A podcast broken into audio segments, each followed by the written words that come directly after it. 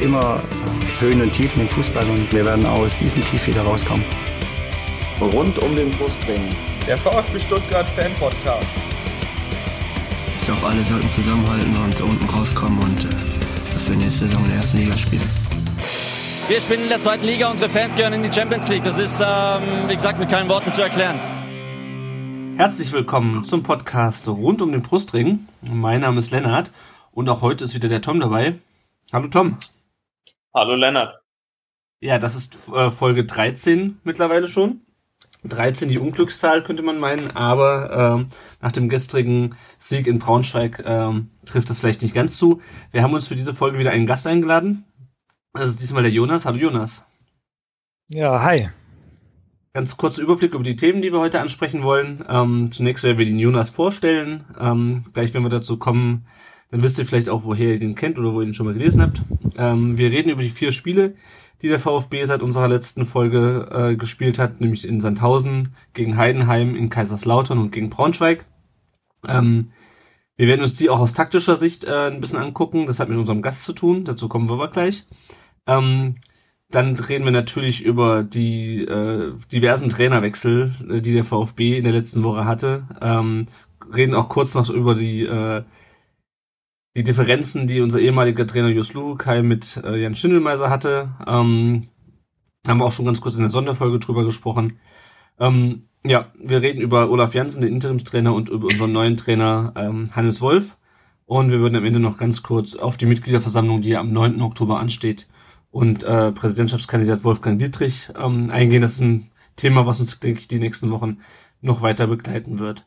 Ja, dann ähm, legen, würde ich sagen, legen wir gleich los. Lieber Jonas, ähm, wir stellen immer den äh, jedem Gast zu Beginn drei Fragen und ich würde es direkt an den Tom übergeben, der dir diese drei Fragen stellt. Lieber Jonas, warum bist du denn VfB-Fan geworden? Ähm, Oder wie kam es dazu? Also bei mir hat es angefangen in der frühen Jugend. Ähm, davor habe ich mich gar nicht für Fußball interessiert, also für keine Mannschaft. Und ähm, das war die Saison also die Meistersaison 2007. Da habe ich dann angefangen, die so ein bisschen die Ergebnisse zu, zu verfolgen, die Nachrichten und so. Und als dann halt die Meisterschaft feststand ähm, und man so die Be Begeisterung da drumherum mitbekommen hat, da ist dann, glaube ich, der Funke übergesprungen. Und ich habe dann auch das Pokalfinale gesehen gegen Nürnberg, das ja knapp verloren wurde. Und ja, seitdem hat mich das VfB-Fieber und das Fußballfieber gepackt und ich schaue regelmäßig Spiele. Ja, apropos Spiele, was war dein erstes Spiel im Stadion? Kannst du dich noch dran erinnern? Ja, das war 2009, glaube ich. Und zwar das Eröffnungsspiel von der neuen Arena Ah, ja. ähm, gegen Arsenal. Mhm. Ah, Äh, cool. Ich kann mich aber gar nicht mehr so genau dran erinnern. Also ich glaube, wir haben 1 zu 3 verloren. ja, das kann gut sein. Ja, Möchte ich nicht ausschließen. wobei, wo, wobei wir ja damals noch viel besser waren als jetzt. Jetzt, wo wir Ja. äh, äh, Manchester weghauen. ich weiß auch noch ganz genau, dass äh, in den Reihen hinter mir lautstark Manuel Fischer gefordert wurde. Hm. Also es waren ganz, waren ganz andere Zeiten. Ja, stimmt. Stimmt. Ähm, besitzt du ein Trikot? Was war denn dein erstes Trikot? Äh, ich habe eins aus der Saison, ich glaube 2009, 10, äh, aber ohne, also ohne Namen, sondern nur Okay. weißes Heimtrikot. Das mittlerweile Mhm. leider auch zu klein ist, aber ich hab's noch. Sehr schön. Ja, ähm, Jonas, wir reden ja nicht das erste Mal miteinander. Du warst ja schon in unserer ähm, Saison, im Saisonrückblick oder im Saison, in der Saisonvorschau. Das weiß ich gar nicht mehr. Wo hatten wir schon miteinander gesprochen? Mhm. Saisonrückblick, ne? Also im Saisonrückblick war es, genau. Im Saisonrückblick auf die letzte Saison. Ähm, hattest du ja schon mit äh, dem Brustring Talk und uns ähm, gesprochen. Und jetzt dachten wir, wir laden dich mal äh, nur zu uns ein. Ähm, du betreibst einen Blog, der heißt äh, VfB Taktisch, in dem du ähm, zumindest bisher immer die, äh, die VfB-Spiele unter aus taktischen Gesichtspunkten analysiert hast. Ähm, mittlerweile machst du das, glaube ich, auch für die Stuttgarter Zeitung oder Stuttgarter Nachrichten. Also für die Stuttgarter Medien halt, das ist ja meistens das Gleiche. Ähm, ja, woher kommt denn dein Interesse an den, ähm, an den taktischen Feinheiten des Fußballspiels? Wie kam es dazu? Naja, also ich habe die Angewohnheit, Sachen, die mich interessieren, immer ganz genau wissen zu wollen. Und ähm, dazu kam dann halt so um, war das 2010, 11 rum, kamen ja auch so die ersten Taktikblogs im Internet so auf. Und da habe ich dann das erste Mal gemerkt, dass man sich überhaupt so tiefgehend mit Fußball auseinandersetzen kann und habe gesehen, was man da alles sehen und rauslesen kann. Und da war ich dann relativ schnell angefixt und habe selber angefangen, Fußballspiele ähm, mit Pausetaste und Vorspulen und Zurückspulen zu schauen und versuchen, Muster rauszulesen und mir irgendwie eine Vorstellung oder eine Idee oder eine Meinung davon zu schaffen, wie Fußball funktioniert. Und ich glaube, 2013 war das, wo ich dann halt die, die ganzen Gedanken, die sich dann so angesammelt haben, äh, auch irgendwo hinschreiben wollte. Und dann äh, habe ich den Blog äh, gegründet und seitdem ist es mein Hobby.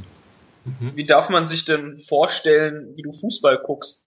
Also guckst du das Spiel erstmal live an und äh, genießt das dann quasi, lässt dich von den Emotionen treiben und guckst es quasi hinterher nochmal mit Pause, Stopp und Zurückspulen und so weiter. Also es würde mich interessieren, wie du das, wie schaust du Fußball? Ist das ja, anders als früher zum Beispiel? Oder ja, erzähl mal ein bisschen darüber. Ja, ja, es ist schon, ist schon deutlich anders. Also es kommt aber auch darauf an, ähm, ob man alleine schaut oder ob man mit mehreren schaut und ob man VfB-Spiele schaut oder irgendwelche neutralen Spiele. Bei VfB-Spielen ist es so, dass ich, ähm, also mittlerweile muss ich ja die Analyse machen, deswegen äh, schaue ich schon auch im Live-Spiel auf ähm, taktische Sachen äh, mache mir auch Notizen nebenher. Und meistens gehe ich dann danach noch einmal so ein bisschen, überfliege, überfliege ich dann noch die Aufnahme. Ähm, aber ansonsten, also irgendwelche Spiele kann ich auch so schauen, ohne auf irgendwas äh, mich zu konzentrieren und auf taktische Sachen zu schauen. Dasselbe, wenn ich mit mehreren Leuten schaue, also da, da kann ich es dann auch einfach genießen und äh, ja, irgendwelche Kuriositäten oder Tore oder so ganz normal wie jeder andere dann äh, genießen, sag ich mal. Ja. Also es ist ganz unterschiedlich. Also man hat quasi so ein bisschen mehrere, äh, mehrere Ebenen Arten, wahrscheinlich, oder ja? Ja, ja, Arten, wie man Fußballspiel schaut, ja. Mhm. Ähm, ich lese auch deine Blogartikel, beziehungsweise auch die, die Artikel dann in der Zeitung sehr gerne. Ich habe nur immer so ein bisschen das Problem, ähm, dass ich irgendwann nichts mehr verstehe, weil mir halt einfach die Fachbegriffe ein bisschen dafür fehlen. Und jetzt habe ich mich gefragt, ähm, sozusagen muss das so sein? Also es gibt ja diesen viel zitierten abkippenden Sechser und falschen Neuner und ähm, diese ganzen Begriffe, mit denen man, ähm, wenn man sich da nicht eingelesen hat, äh, als Laie sozusagen relativ wenig anfangen kann. Das ist die Frage. Und ähm, ich habe es auch schon bei ähm, Mist, wie heißt der andere Taktikblock? Der bekannte. Spielverlagerung. Die Spielverlagerung, genau. Und äh, in der Spielverlagerung ist es ja ähnlich, da äh, steige ich auch inhaltlich relativ schnell aus, weil ich es einfach nicht mehr verstehe. Ähm, muss das so sein? Frage ich mal jetzt ganz, ganz doof und provokant. Also kann man das auch einfacher erklären oder geht es eigentlich nur mit, mit diesen Begriffen? Hm, also ich würde sagen, es gibt, es gibt so eine bestimmte Menge von Begriffen, die die muss man schon, also wenn man eine Taktikanalyse schreibt, dann muss man die benutzen, weil da einfach Sachen dahinter stecken oder Konzepte dahinter stecken, die man mit einem Wort ausdrücken können muss. Und wenn man mhm. versucht, es irgendwie zu schreiben, dann, dann wird es furchtbar sperrig und unlesbar. Also ein Beispiel dafür wäre zum Beispiel, ähm, zum Beispiel sowas wie Halbräume oder sag, vertikale Kompaktheit oder Mittelfeldpressing, das sind Sachen, die kann man nicht so einfach umschreiben. Mhm.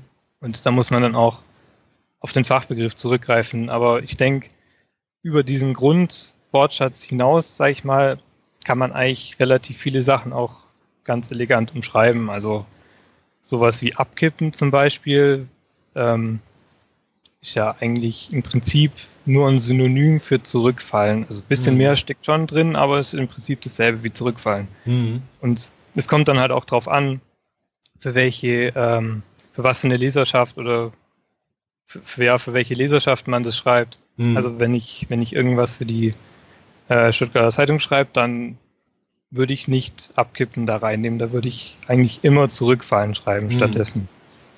Aber wenn ich jetzt sage, ich, ähm, ich habe irgendwie, äh, sagen bei Spielverlagerung zum Beispiel, da lesen ja auch, also da lesen, da lesen ja quasi alle Leute. Also Leute, die äh, gar nicht in dem Thema drin sind und andere, die, die schon ziemlich viel Vorwissen haben.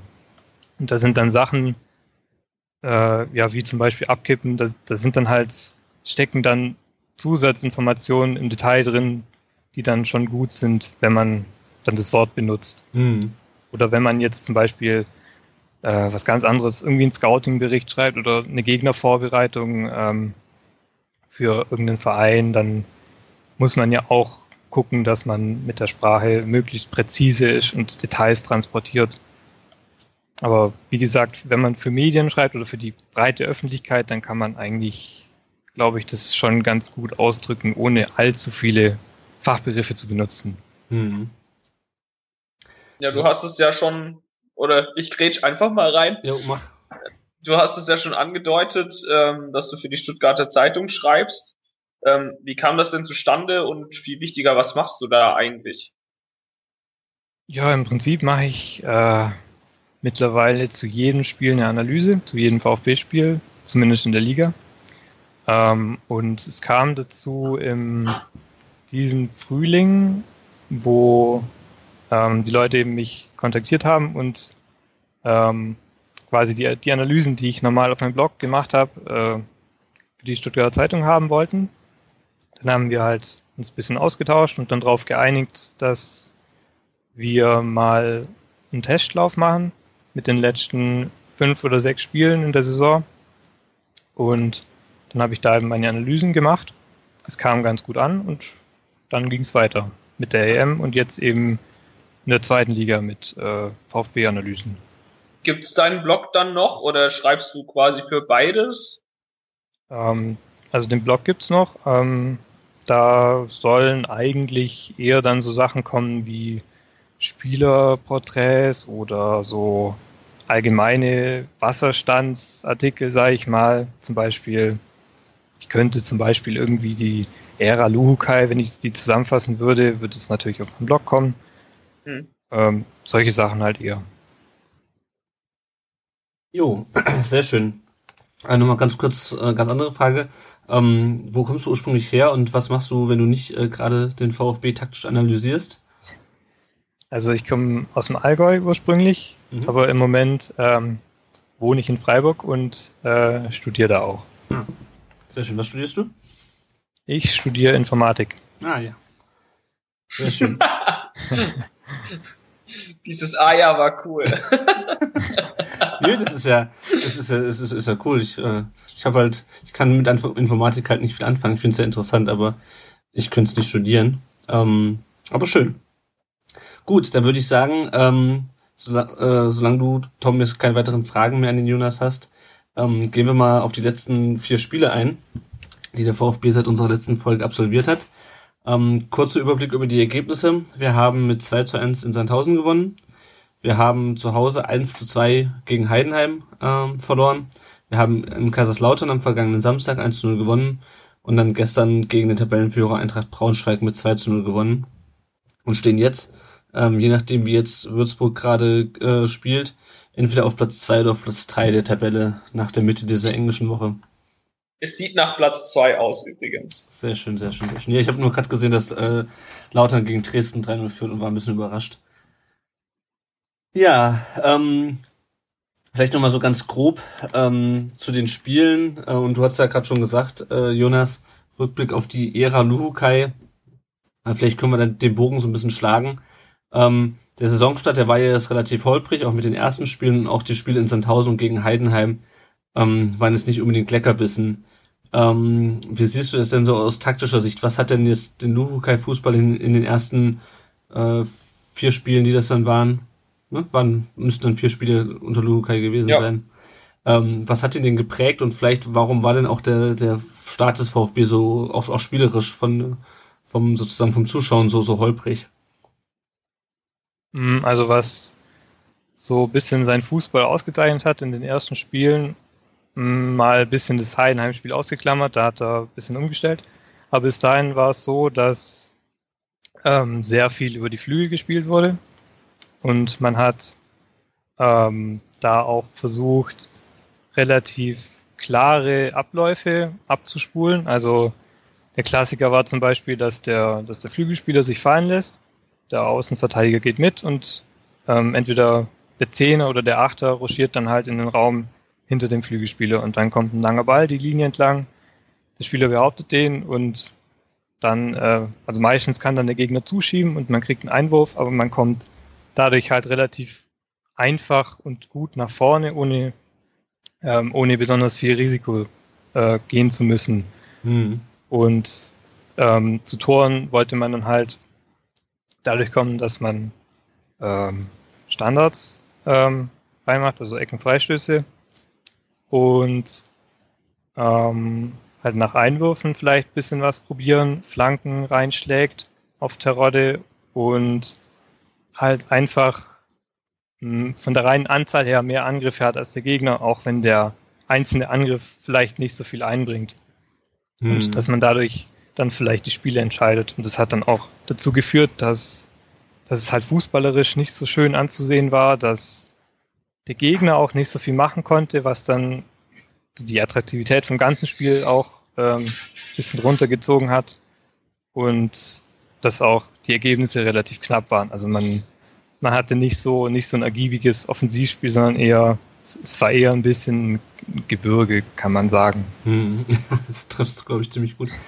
Ähm, findest du denn, dass das gegen, also wir, wir haben es ja schon vor der Saison besprochen, es war uns auch, glaube ich, allen klar, dass äh, praktisch, keine Ahnung, 16 von äh, 17 Mannschaften oder 15 von 17 Mannschaften äh, in dieser Liga gegen den VfB erstmal eher auf die Defensive achten werden. Ähm, findest du, also siehst du das als eine, als eine brauchbare Taktik gegen so tiefstehende Abwehrreihen an oder hättest du dir jetzt persönlich äh, lieber eine, äh, eine etwas äh, eine, eine andere Taktik gewünscht, die vielleicht erfolgsversprechender gewesen wäre?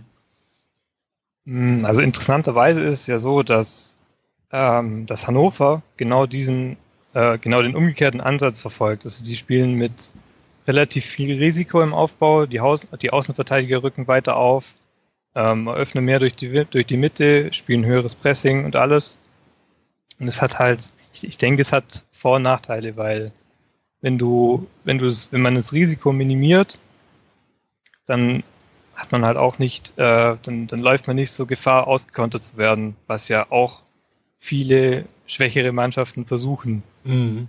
Und also wenn man was behaupten kann, dann, dass äh, zumindest bis zum Heidenheim-Spiel ähm, die Gegner relativ wenig kontern konnten. Also das hat der VfB da schon gut hinbekommen und das ist auf jeden Fall eigentlich auch eine Basis, wo, wo man als überlegene Mannschaft drauf aufbauen kann. Also es ist so ein bisschen, so ein bisschen, also kann man machen, äh, aber ich glaube beide Ansätze, um es mal jetzt so plakativ darzustellen, so Hannover gegen, gegen das, was Nukai gemacht hat, beide Ansätze haben, denke ich, schon ihre Daseinsberechtigung. Hm. Dann äh, hat uns auch eine Frage erreicht über Facebook von Andreas Pick, ähm, der gerne die letzten, beiden letzten Spiele mit den vorherigen äh, verglichen haben möchte und fragt, welche Unterschiede sind zum Beispiel im Spielaufbau erkennbar, was hat dazu geführt, dass die Bereitschaft entstanden ist, verlorene Bälle zurückzuerobern. Nach meinem Eindruck entwickelt sich das Team gerade und wird kompakter. Kann man das auch an den Werten in den Spielanalysen erkennen. Und ähm, die letzten beiden Spiele, die dann äh, Olaf Janssen äh, geleitet hat, ähm, 1 zu 0 gegen Kaiserslautern und 2 zu 0 gegen, gegen Braunschweig. Hast du da auch einen Unterschied gesehen zu den ähm, Lukai-Spielen vorher? Gab es da einen Unterschied oder haben die im Grunde so weitergespielt, nur, ähm, nur erfolgreicher? Hm, also ich fand, es gab relativ große Unterschiede tatsächlich. Also, ähm, also der, der, der auffälligste war ja zum Beispiel, dass er gegen Kaiserslautern die ganze Formation umgestellt hat, also 4-2 statt diesem 4-2-3-1, 4-1-4-1 Mix, den Lukai gespielt hat. Und dadurch sind ja auch diese, diese ganzen klaren Abläufe, die unter, unter Lukai eintrainiert wurden, die waren ja dann erstmal weg in der mhm. neuen Formation. Und generell fand ich vor allem gegen Braunschweig dann, dass äh, die Offensivspieler sehr viele Freiheiten bekommen haben. Also wenn man sich angeschaut hat, wie, ähm, wie, wie, wie sich Özcan bewegt hat zum Beispiel oder Maxim, wie weit er teilweise eingerückt ist. Ähm, Gentner, der wie immer einen hohen Aktionsradius hatte. Also es war es waren sehr viele Freiheiten äh, für die Offensivspieler. Und defensiv fand ich es tatsächlich eher ein bisschen schwächer. Also ähm, das Angriffspressing, das auch schon unter Luke halt gespielt wurde teilweise, das hat er so beibehalten ungefähr.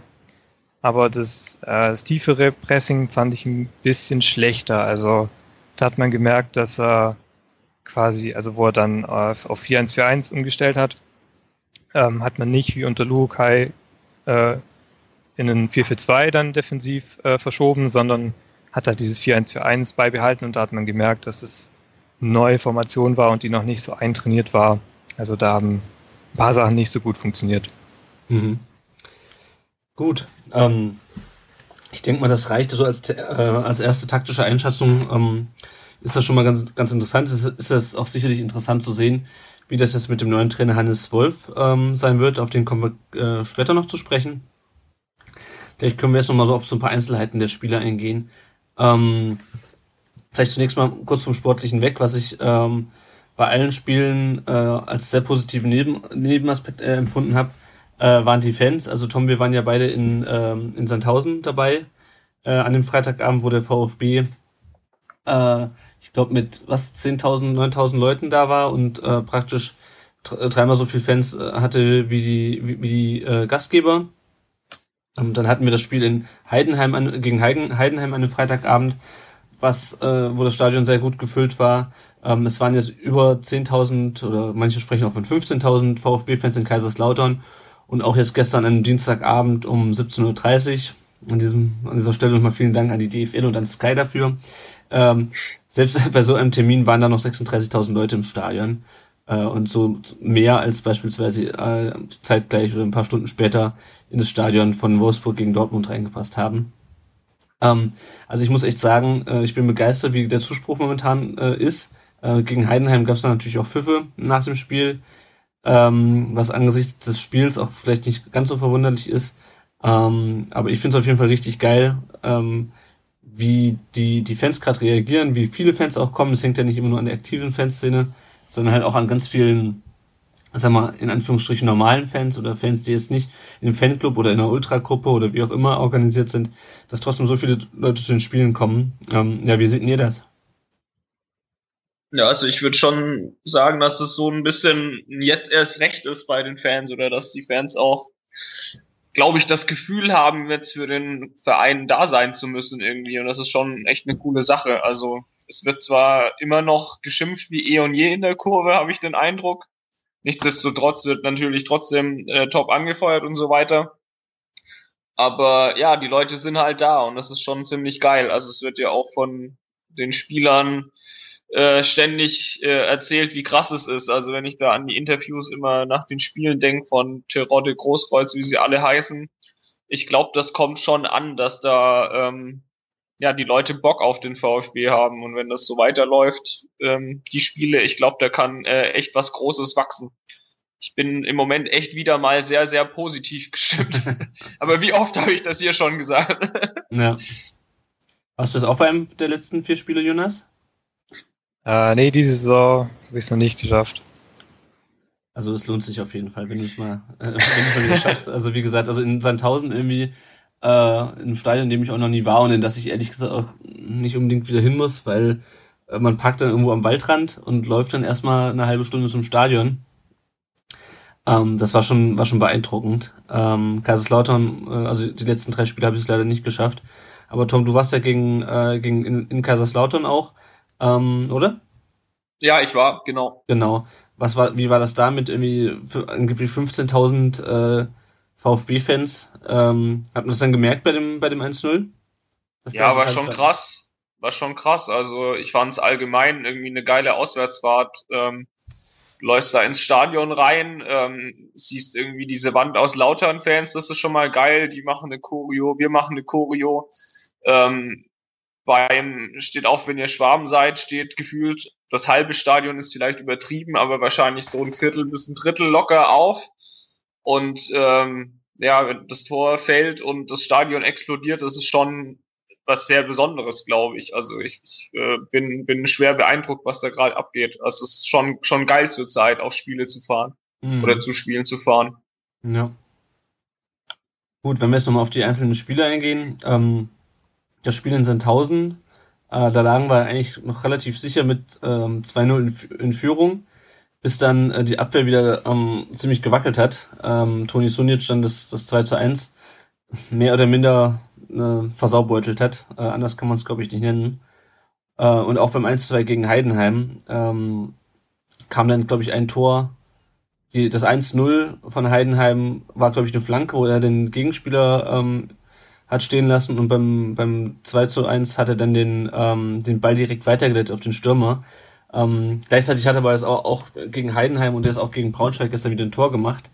Ähm, wir haben ja schon so ein bisschen gewitzelt, ob man Toni Sunic vielleicht als Stürmer einfach aufstellen sollte, anstatt als Innenverteidiger. Ähm, ja, Timo Baumgartel ist es wieder fit, aber wie seht ihr das? Ähm, er, er spielt immer noch, weil anscheinend Kaminski und Pavard noch nicht so weit sind. Ähm, wird das jetzt wieder besser bei ihm? Gestern war es ja auch sozusagen, war es ja auch defensiv jetzt nicht mehr so schlimm wie in den Spielen davor. Ähm, aber ich finde immer noch so ein bisschen neben Steven Sama, der jetzt ähm, die letzten beiden Male gar nicht im Kader war, ist Tonic immer noch so ein Sorgenkind. Ähm, ja, wird aus dem noch was oder ist der, haltet den immer noch für ein großes Sicherheitsrisiko in der Abwehr? Ähm, also ich ich äh, schimpf auch gern über Sunjic. Ich habe ihn auch öfters mal verteidigt. Ich hatte jetzt aber auch den Eindruck in den letzten Spielen, dass seit Baumgartel wieder da ist, auch Sunjic deutlich sicherer geworden ist. Also er ist irgendwie immer noch für, für einen Bock gut, aber ich glaube, er stand ähm, neben Sama schon echt extrem unter Druck. Ich keine Ahnung, wie ich kann mich nicht wirklich erinnern, ehrlich gesagt, wie gut Sama war, aber ich glaube, Sunjic ist auch einer, der der das Vertrauen spüren muss und ähm, ja, jetzt nach dem Braunschweig-Spiel war es auch sehr auffällig, dass auch in den äh, Interviews nach dem Spiel ähm, vom VfB dann ähm, auf VfB TV zum Beispiel schon ziemlich äh, platziert wurde. Also äh, Fragen in die Richtung, ähm, ob man sich denn für den Toni freut und so. Und dann konnten Gentner und auch, ich glaube, Großkreuz sogar. Und Baumgartel auch. Ähm, und Baumgartel, genau Baumgartel war es, den ich meinte, eben auch äh, die Lobeshymnen loslassen. Also da wird, glaube ich, auch vom Verein gerade auch versucht, ihn ein bisschen zu stützen. Und ich glaube, das braucht er auch. Ich glaube, der braucht das auch von den Fans. Ähm, mhm. Ich halte ihn ja auch im, ich kenne Kaminski und Pavard nicht. Von Kaminski hab, hat man jetzt öfters mal gehört, dass da Leute beim Training teilweise den Kopf geschüttelt haben, was der eigentlich bei uns soll. Also er scheint auch wirklich einfach noch, hoffentlich noch nicht so weit zu sein. Vielleicht wird's ja noch. Und Pavard ist, glaube ich, einfach zu, äh, ja, zu neu da. Ich glaube, Sunjic ist, ist, ist tatsächlich noch einer der, der besseren IVs, äh, Innenverteidiger bei uns. Mhm. Also ich glaube, an ihm wird auch kein Weg vorbeigehen diese Saison. Und wenn er weiter die Kisten macht, ja mein Gott, dann passt das auch. Vielleicht ähm, gibt aber auch was Besseres darüber aus taktischer Sicht zu sagen, Jonas. ja, hm, geht so. Aber, aber was, was ich noch als äh, Aspekt reinwerfen wollte, dass er nicht nur von der Rückkehr von Baumgartel profitiert, sondern auch von der Rückkehr von Hosogai, der mhm. ja auch ähm, Stimmt, ja der auch äh, gut immer den, den Druck von der Abwehr nimmt im, im Spielaufbau, da viel Verantwortung übernimmt, auch besser defensiv unterstützt als, als Zimmermann zum Beispiel. Ist, glaube ich, auch ein Aspekt. Ich glaube, Hosogai ist tatsächlich so mit der wichtigste Spieler im Moment. Also kommt, kommt mir zumindest so vor. Also als der dann äh, in Lautern wieder aufgelaufen ist, ähm, der hat mir schon neben Asano zum Beispiel auch extrem gut gefallen. Also Hosogai kam mir da echt ziemlich flott im Kopf vor und hat da ja ziemlich viele Bälle abgefangen, gute Konter eingeleitet. Also der hat, also aus dem Fanblock hat man äh, ja echt eine begrenzte Sicht aufs Spiel, aber der ist mir schon äh, durchaus aufgefallen, auch, auch von da. Ja, also ich hatte auch das Gefühl, jetzt gerade gestern und das Spiel, als ich das Spiel gesehen habe, dass Hosogai da echt noch ein gutes Verbindungsglied zwischen Abwehr und, und, und Angriff ist oder zwischen Abwehr und Mittelfeld. Ähm, was man jetzt von Zimmermann überhaupt nicht so sagen kann. Ich verstehe auch ehrlich gesagt nicht, was die an Zimmermann noch die ganze Zeit finden. Also, ähm, ich meine, der wurde jetzt ja gegen Bremen reingeschmissen, da konnte er seine Sache halt nur so gut machen, wie du es halt in einer, äh, in einer, äh, in, äh, in einer kaputten Mannschaft irgendwie machen kannst. Mir fiel gerade kein anderes Wort als kaputt ein. Ähm, aber irgendwie, also Zimmermann, keine Ahnung. Ja, also ich Zimmermann. Weiß, ich weiß mit dem nicht viel anzufangen. Also ich finde Zimmermann eigentlich als Außenverteidiger ziemlich gut, hm. aber er ist halt ein ganz furchtbar schlechter Sechser und vielleicht noch ein ganz passabler Achter, aber für die Sechs finde ich, ist er halt, er hat nicht so die, die strategischen Qualitäten wie Hosogai zum Beispiel.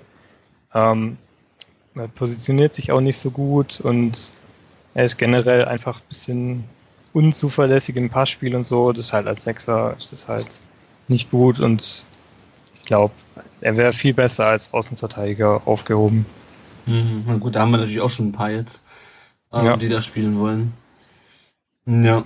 Ähm, dann gehen wir vielleicht nochmal ganz kurz zum Spiel gegen Heidenheim, was ist, glaube ich, äh, nach einhelliger Meinung äh, das schlimmste Spiel äh, dieser Saison auf jeden Fall war und auch das so auf eine Stufe zu stellen ist mit dem Bremen oder dem Augsburg-Spiel aus der letzten Saison. Ähm, da ging im Grunde so alles schief. Also ich hatte das Gefühl, da hatte man nach vorne überhaupt keinen Zugriff ähm, gegen Heidenheim und äh, war hinten, wie du es ja auch schon gesagt hattest, ähm, da war man hinten auch ein bisschen offener. Ähm, und hat sich dann halt auch wirklich äh, hart auskontern lassen, beziehungsweise auch beim 1-0 ähm, kam die Flanke, ähm, keiner kriegt den Ball irgendwie raus. Ähm, Heidenheim geht 1 in Führung und ich hatte irgendwie das ganze, die ganze Zeit das Gefühl, dass Heidenheim da wesentlich bissiger war, ähm, den Sieg auch wesentlich mehr wollte als der VfB und der VfB sich halt wieder so in seiner äh, leider gut bekannten Pomadigkeit so ein bisschen erging. Ähm, ja, wie, wie, wie habt ihr das Spiel gesehen? Also ich habe mich vom Fernseher, ich habe es leider nicht im Stadion gesehen, ich habe mich vom Fernseher richtig aufgeregt, weil da wirklich, also da lief, da lief ja wirklich gar nichts zusammen. Ja, also ich fand äh, bisschen komisch, weil's, weil eigentlich ein paar Sachen verändert wurden, aber das Personal genau dasselbe war. Also man hat mehr durch die Mitte versucht, man hat äh, versucht, bisschen mutiger aufzubauen. Ähm, man hat nicht mehr so, nicht mehr so konsequent die Flügel gesucht.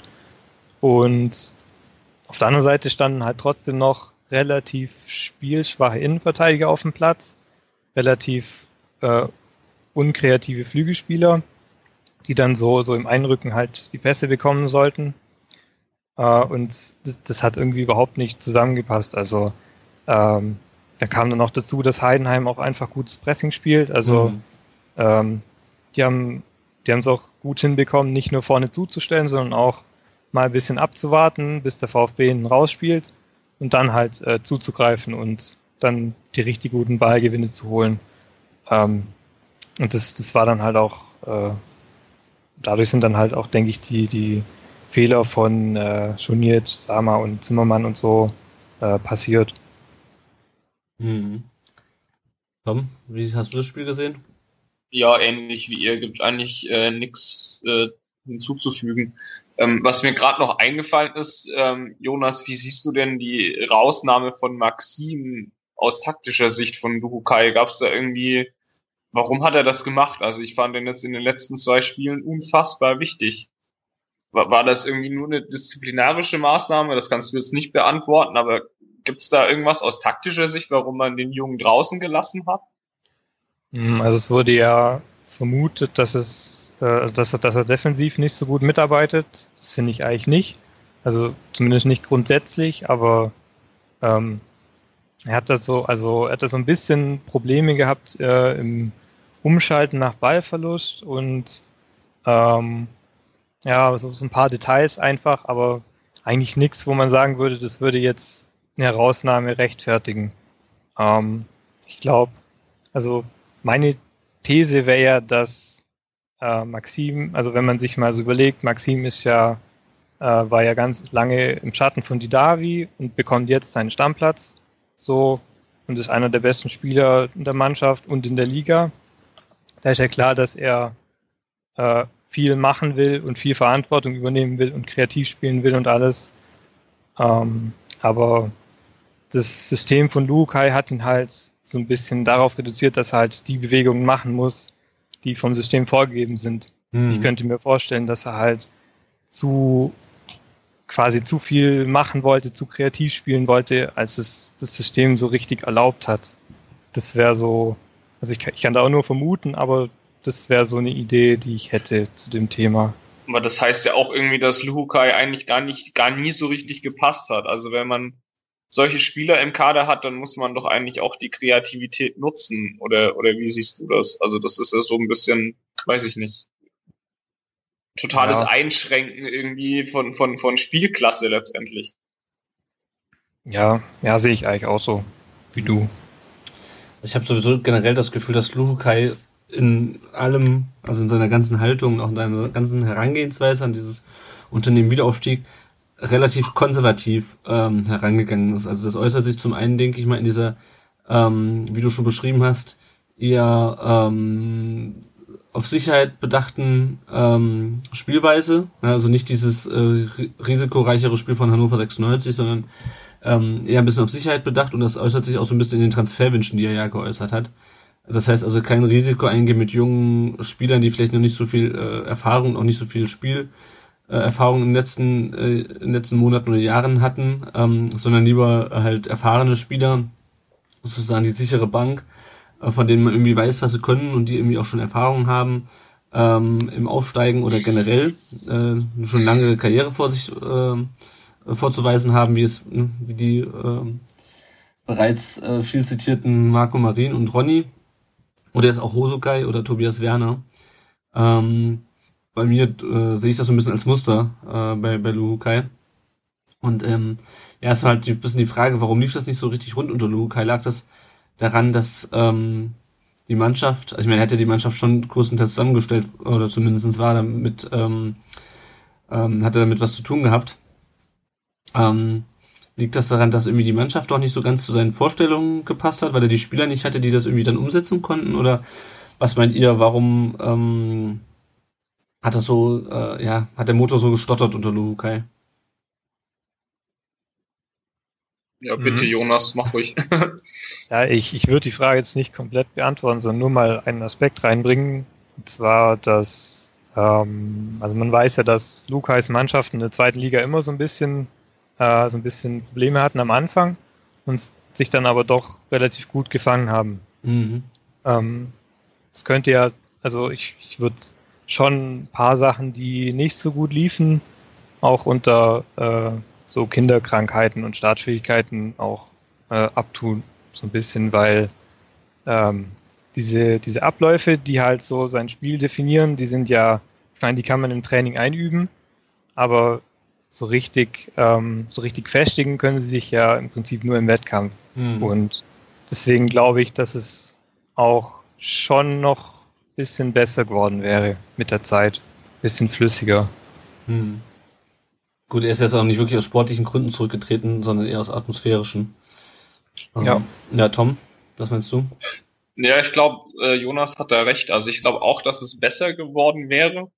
Ähm, ich glaube aber trotzdem, dass Luhukai eigentlich nicht wirklich zum VfB gepasst hat. Also ich glaube, der hätte das mit dem Aufstieg schon irgendwie gebuppt, so es denn so kommen mhm. sollte, aber auch mit den Transferwünschen. Also ich bin da echt schon eher im Team Schindelmeiser, muss ich sagen. Also ähm, nee, ja, auf jeden Fall. Nee, das, es, es, es, im Prinzip hat doch jeder vor, keine Ahnung, vor zwei Jahren oder so, naja, nicht jeder, aber da ging ja dann auch mal rum, so, ja, Stuttgart muss einfach mal absteigen, dann äh, kommt diese reinigende Wirkung von allein und so weiter und so fort, bla, ähm, halte ich nach wie vor nichts davon. Ich glaube, man, mhm. man kann auch in Liga 1 das alles richtig machen, aber eigentlich hatte ich dann so den Eindruck, dass es unter Lukai irgendwie falsch weitergeht. Also das war dann irgendwie kein so richtiger Neuanfang. Also Jonas hat ja das äh, System Lukai äh, ganz gut dargelegt jetzt. Und das hätte sicherlich auch funktioniert, aber eigentlich musst du doch Liga 2 jetzt nutzen, junge, hungrige Spieler eins, zumindest einzubauen. Also nur damit geht's natürlich auch nicht. Aber dann auch äh, ein vernünftiges System zu implementieren. Und das hat Luhukai dann irgendwie nicht gemacht. Also man hätte sich dann wahrscheinlich irgendwie, zumindest jetzt optisch, in die erste Liga gewirkt mit eben relativ sicherem Fußball, sage ich mal, der aber einfach furchtbar langweilig anzuschauen ist. Und dann wäre man halt in Liga 1 gewesen, hätte dann die Alten an der, an der Backe gehabt und weiß ich nicht, wäre wär vielleicht wieder abgestiegen und wäre vielleicht irgendwann zur Fahrstuhlmannschaft verkommen. Jetzt mhm. habe ich so ein bisschen das Gefühl, dass ähm, ja, das sind jetzt junge Spieler gekommen und wenn ich dann sehe, wie ein Asano jetzt im, im zweiten Spiel kickt, leck mich am Arsch, Jos, was ist eigentlich los? Also der Junge ist eine Granate, also ganz ehrlich, wenn, wenn das dauert noch ein bisschen, dann ist der mit einer der besten Spieler der zweiten Liga, meiner Meinung nach. Ich fand den, finde den brutal, den Jungen. Also macht sicherlich noch Fehler, aber das ist mir scheißegal, bevor der dann Marin rumstolpert. Also ja. von dem her, ich bin eigentlich jetzt ganz, ich greife schon ein bisschen vor auf Trainerwechsel oder mach die, mach den Übergang gerade. Ich, ich bin eigentlich ganz froh, dass es jetzt so gekommen ist ich halt auch den Wolf für, für echt gut. Das ist so ein bisschen Zorniger 2.0, glaube ich. oh, oh, oh. Also, naja, aber, aber besser. 2.0 ja, ja. heißt ja, dass es besser ist. Also ich glaube, er geht Netter. schon in die Richtung Zorniger. Mhm. Aber ich glaube, er, der, der hat ein besseres Gespür dafür, wie er, oder, oder, ja, also was, was das Team kann und wie viel er dem Team zumuten kann. Und bei Zorniger war das, glaube ich, dieses ganz oder gar nichts und ich glaube schon, dass der Wolf eher so der Entwickler ist. Also mhm. jetzt allein, ich kenne ihn nur so ein bisschen, aber jetzt allein so vom Gefühl her, ich glaube, das äh, ist eigentlich ganz gut, so wie es jetzt gekommen ist. Mhm. Ja, nochmal ganz kurz zurück zu du, Kai. Heute stand irgendwie in der Sportbild, dass, ähm, also zum Thema Serge Gnabry, hieß es ja ursprünglich, dass Gnabry keine Lust hat, in Liga 2 zu spielen. Jetzt hat die Sportbild, äh, die man natürlich auch mit Vorsicht genießen muss, heute berichtet, dass äh, Luhukai wohl auch einen Transfer von Gnabry abgelehnt hat. Ähm, das muss ich ganz ehrlich sagen. Der Name wird natürlich in Stuttgart gehypt, weil er aus der VfB-Jugend kommt. Ähm, ich weiß nicht, welche Position der eigentlich genau bei Arsenal gespielt hat und ob er wirklich auch ins Stuttgarter System oder ins Luhukai-System damals gepasst hätte. Ähm, Jonas, kannst du da vielleicht noch ein bisschen mehr zu sagen? Hast du, äh, weißt du ein bisschen mehr über Gnabry? Uh, da bin ich raus. Also den kenne ich kaum. ja. Also keine Ahnung, ob uns weitergeholfen hätte. Ähm, mu muss man schauen. Ich glaube auch weiterhin nicht, dass er in die zweite Liga gekommen wäre. Äh, wenn du dich gerade bei Olympia auf dem Präsentierteller äh, gewälzt hast sozusagen, dann wechselst du nicht hinter in die zweite Liga. Also das ist halt von, von Arsenal vor allem, also das halte ich für albern. Ähm, ein anderer Spieler, den der Tom gerade schon angesprochen hat, der in der Tat von Arsenal ähm, zu uns gewechselt ist, ist in der Tat äh, Takuma Asano, der mir auch super gut gefallen hat. Dem fehlt auch so ein bisschen die Übersicht, mh, hm, hatte ich das Gefühl. Ähm, oft hat er auch das Problem, dass er äh, zu schnell für den Rest der, der Truppe ist. Also da gegen Braunschweig, da gab so eine Szene, äh, da rennt er nach vorne und ich guck und ich guck und ich guck und es kommt keiner und dann irgendwann läuft da irgendwie Terodde, glaube ich, mal rein äh, ins Bild. Ähm, das ist ja noch Mannschaftsproblem, aber also von Asano, wenn der noch ein bisschen Übersicht, mehr Übersicht hat und weiß, wann abspielen muss. Ähm, das hatten wir ja auch, ich hatte ja vor ein paar Wochen, als er kam, äh, so ein japanisches Fußballmagazin interviewt und die meinten auch, naja, der muss manchmal noch gucken, wann er die richtigen Entscheidungen ähm, treffen kann und muss.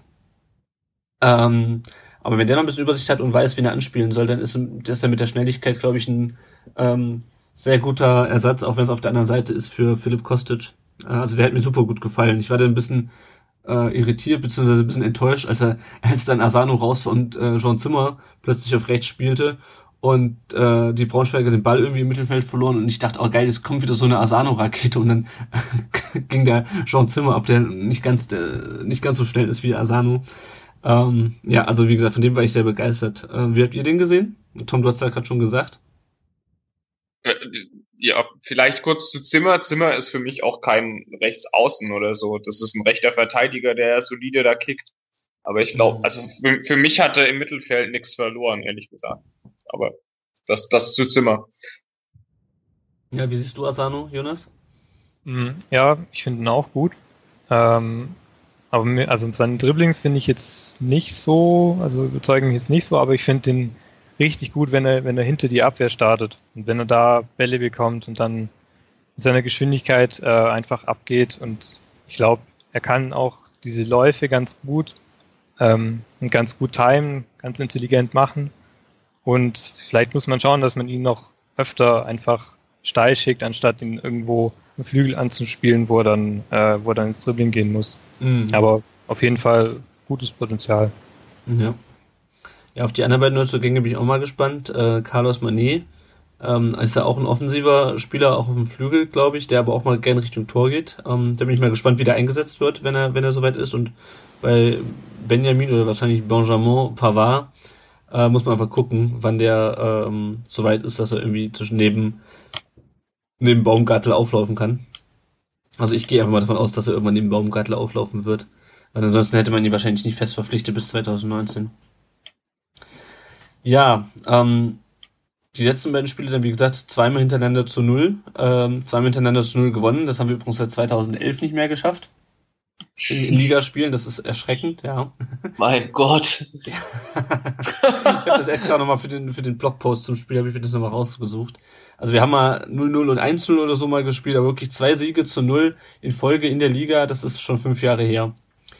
Ähm, ja, vor allem im zweiten Spiel, also jetzt gerade gestern fand ich die Defensive schon wesentlich disziplinierter. Klar musste dann äh, Langerack, äh, den man vielleicht an dieser Stelle auch nochmal loben sollte, weil der wirklich unglaublich viel raushaut da. Also der erinnert mich so ein bisschen in den Paraden an, an Timo Hildebrand. Ähm, der hat sicherlich sehr gut gehalten, also der musste sicherlich auch äh, ein, zwei Mal noch ähm, da was, was rausholen, aber ansonsten ähm, ist es eigentlich ganz schön, dass auch wenn jetzt die Gegner zwar Großchancen hatten, aber dass wir jetzt trotzdem zweimal hinten die Null gehalten haben.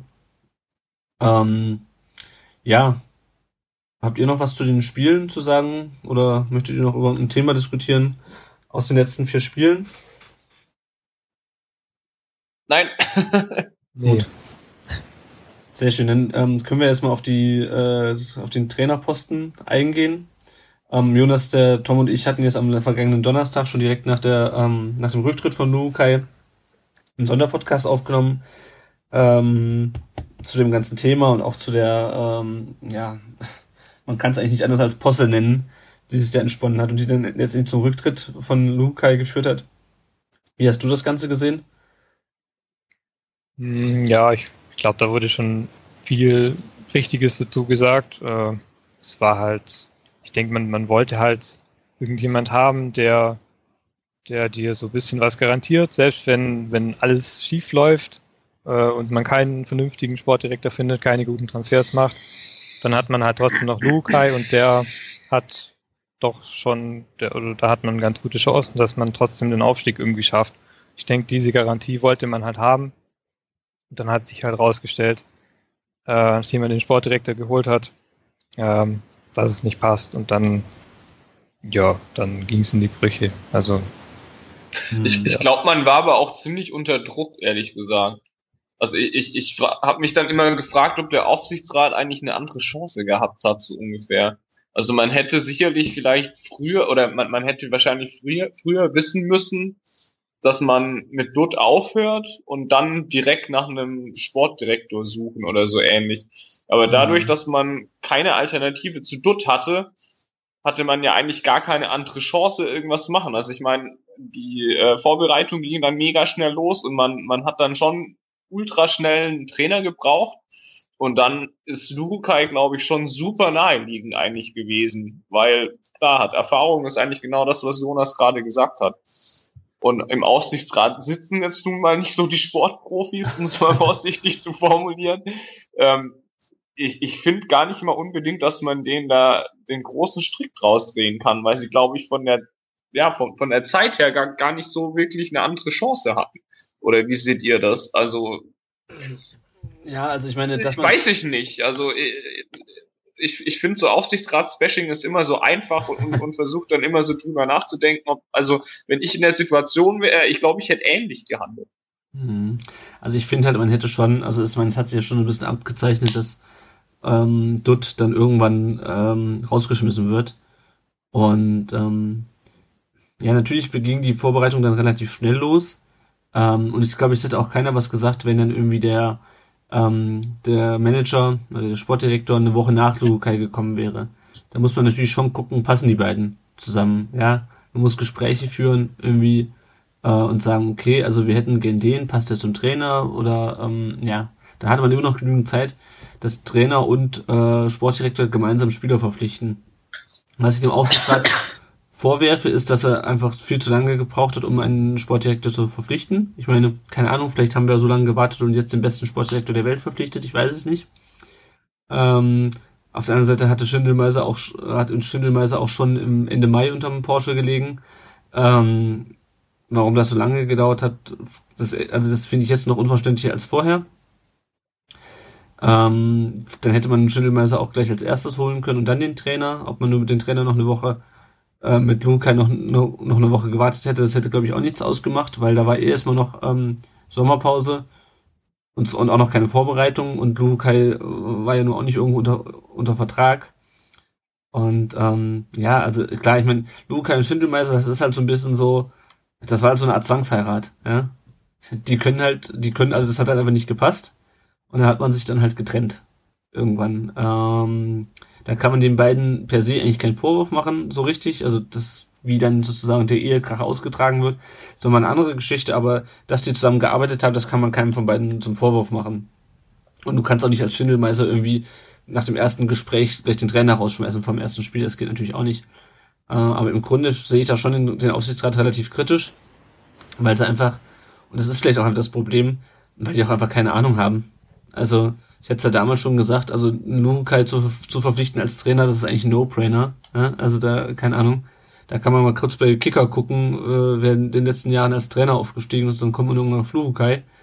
Ähm, und Schindelmeiser, ich weiß ja auch nicht genau, wer den oder auf wessen Empfehlung der kam, wer den ausgesucht hat, ob man da auch geguckt hat, okay, ähm, wer ist zu haben, wer hat Erfolge vorzuweisen. Ähm, ja, also keine Ahnung. Ich bin momentan eigentlich relativ zufrieden mit Schindelmeiser, aber wieder der Auswahlprozess war bei ihm, das kann ich auch nicht nachvollziehen. du hast halt einfach das Problem, du hast drei Aufsichtsräte, die vom Sport keine Ahnung haben und du hast äh, zwei weitere Vorstandsmitglieder mit Stefan Heim ähm, und, und dem Marketingvorstand, ähm, die halt auch keine Ahnung vom, vom, vom Sport groß haben. Also das hat man, das fand ich heute ganz lustig, als dann Schindelmeiser in der in der PK zur äh, zur Wolf-Verpflichtung gesagt hat, ne, ich habe die äh, Verpflichtung von Hannes Wolf auch mit den anderen Vorstandsmitgliedern abgestimmt. Und ich dachte mir so, wozu? Die haben doch eh keine Ahnung äh, vom vom Sportlichen. Also ähm, ja, es ist es ist einfach sehr sehr sehr sehr doof gelaufen und man hätte das meiner Meinung nach äh, anders anders machen können. Ähm, wenn der Schaden ist es noch einigermaßen äh, im Rahmen, ähm, aber trotzdem, also mit rumbekleckert hat sich der Aufsichtsrat da meiner Meinung nach in der Sommerpause äh, unter anderem deswegen nicht äh, zu anderen Sachen, die der Aufsichtsrat so verbrochen hat, kommen wir vielleicht später noch kurz. ähm, ja, also das ist so meine Meinung zu der ganzen, zu dem ganzen Komplex Schindelmeister und Lukai. Ja, ähm, was dann meiner Meinung nach wieder positiv ist, vielleicht können wir da mal kurz auf Olaf Janssen ähm, zurückkommen, also wo ich auch Schindelmeiser wieder sehr positiv sehe ähm, dass Schindelmeiser gesagt hat, so, der Olaf Janssen macht jetzt den Interimstrainer mit äh, Andreas Hinkel und Heiko Gerber zusammen und das ist auch wirklich nur, hat eine klare Aufgabe, nämlich die Mannschaft in den zwei Spielen oder je nachdem, wie lange wir brauchen, zu betreuen. Und danach äh, rückt er wieder ins, ins zweite Glied oder danach ist er dann halt nicht mehr Trainer, wenn wir einen Nachfolger gefunden haben. Und das finde ich eigentlich ziemlich cool, wie das gelaufen ist. Ähm, die Art und Weise, nicht wie es der VfB im letzten Jahr gemacht hat, wo dann irgendwie Jürgen Kramny, weil er gegen Wolfsburg vor der Winterpause gewonnen hat, plötzlich einen Job als äh, Cheftrainer beim VfB hatte, den er irgendwie auch nicht so wirklich gut ähm, dann langfristig und letztendlich ähm, ausfüllen konnte. Insofern ähm, finde ich das sehr gut, wie das gelaufen ist. So vom Sportlichen her, ähm, Jansen finde ich, also vom Persönlichen her finde ich Jansen sehr, sehr sympathisch. Ähm, wie habt ihr Jansen so als sportlich, als Trainer, ähm, auch mit den Aufstellungen, vielleicht auch mit der Einstellung ähm, gesehen? Ja, er hat's gut gemacht, finde ich. Also man hat, denke ich, gemerkt, dass er, dass er auch schon vorher für die für die Gegnervorbereitung zuständig war, mhm. weil weil es gut hinbekommen hat, äh, eben die Mannschaft gut einzustellen auf den Gegner. Gegen Kaiserslautern zum Beispiel hat man ein bisschen mehr über die Flügel gemacht, weil die ähm, weil die da eben ein bisschen anfällig sind. Und gegen Braunschweig hat man ja, hat man auch gesehen, es war komplett anders, das Spiel eigentlich. Man hat flexibler gespielt, mehr durch die Mitte. Und das hat halt äh, auch ganz gut zum Gegner gepasst. Also es war jetzt keine, also er hat jetzt keine Magie gemacht und es war auch überhaupt nicht möglich, wenn man bedenkt, wie wenig Trainingseinheiten, wenig Zeit er hatte. Mhm. Aber gerade wenn man das berücksichtigt, hat das eigentlich richtig gut gemacht, finde ich. Ja, Tom, wie siehst du es? Ja, ähnlich. Ähm, es ist super schwierig jetzt nach zwei Spielen irgendwie zu sagen, was das jetzt für ein Trainer ist. Aber die zwei Spiele hat er meiner Meinung nach gut gemacht. Also ja, gute, gute Aufstellungen.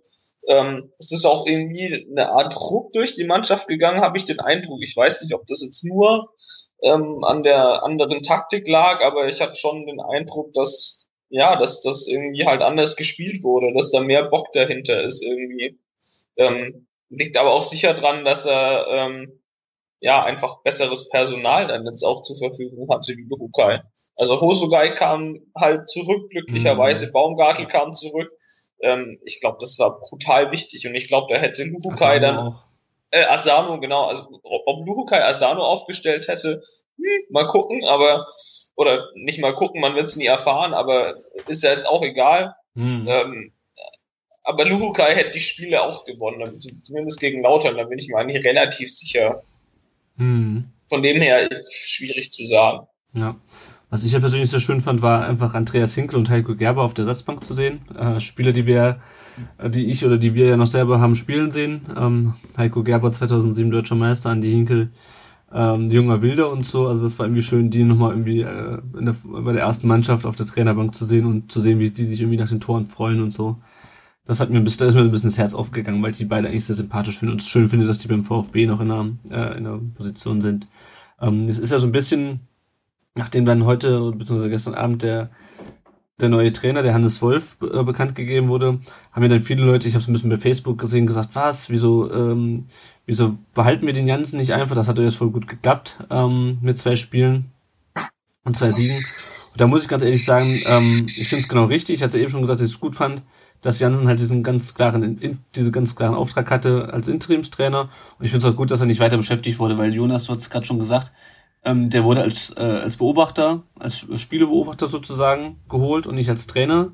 Ähm, mag sein, dass er super Trainer ist, ähm, aber man hat es bisher noch nicht irgendwie gesehen. Also und mir war auch einfach das Risiko zu groß, dass es wirklich so endet wie bei wie bei Kramny. Ähm, zumindest zumal Jansen halt auch, also der war immer schon als Cheftrainer aktiv, ähm, einmal bei Rot-Weiß Essen, wo er irgendwann wegen Erfolglosigkeit entlassen wurde und bei Dynamo Dresden vor ein paar Jahren, äh, die dann abgestiegen sind mit ihm, wo er auch entlassen wurde. Ähm, deswegen, also es ist ein super sympathischer Typ, aber ich finde es genau richtig, ihn halt jetzt nicht weiter als Cheftrainer zu installieren, ähm, weil er auch dafür einfach nicht geholt wurde. Also klar, die Personalentscheidungen in diesem Sommer, ähm, die kann man sicherlich teilweise hinterfragen, wie wir das gerade schon gemacht haben. Ähm, aber wie gesagt, es hatte schon einen Grund, dass er halt nicht als, als, als Trainer verpflichtet wurde, Olaf Jansen. Und ich finde, er hat einen super Job gemacht und ich bin auch dankbar dafür, dass er den so gut gemacht hat. Ähm, aber ich halte jetzt nichts davon, aus reiner Dankbarkeit, äh, so wie bei Kramny, irgendwie ihm jetzt einen Job als, als Cheftrainer äh, angedeihen zu lassen, äh, weil es einfach viel zu kurzsichtig wäre. Oder wie seht ihr das? Ja, ähnlich. Wir kommen jetzt gleich auch noch auf Hannes Wolf zu sprechen. Ähm, ich glaube, das ist schon genau richtig so gelaufen und ähm, Schindelmeiser hat das heute auch auf der PK gesagt. Die hatten heute Mittag wohl noch ein Gespräch. Also er und Jansen und es sieht wohl schon danach aus, dass, ähm, dass er noch weiterhin beim VfB beschäftigt ist, was ich auch gut finde. Ja. Ähm, ich weiß nicht, ob er weiter die Spiele beobachtet, aber ich finde es ganz cool, wenn er, wenn er beim VfB bleibt. Also, ja, passt. Ja. Jonas, wie siehst du das jetzt zu Jansen eher weiter beschäftigen wollen oder?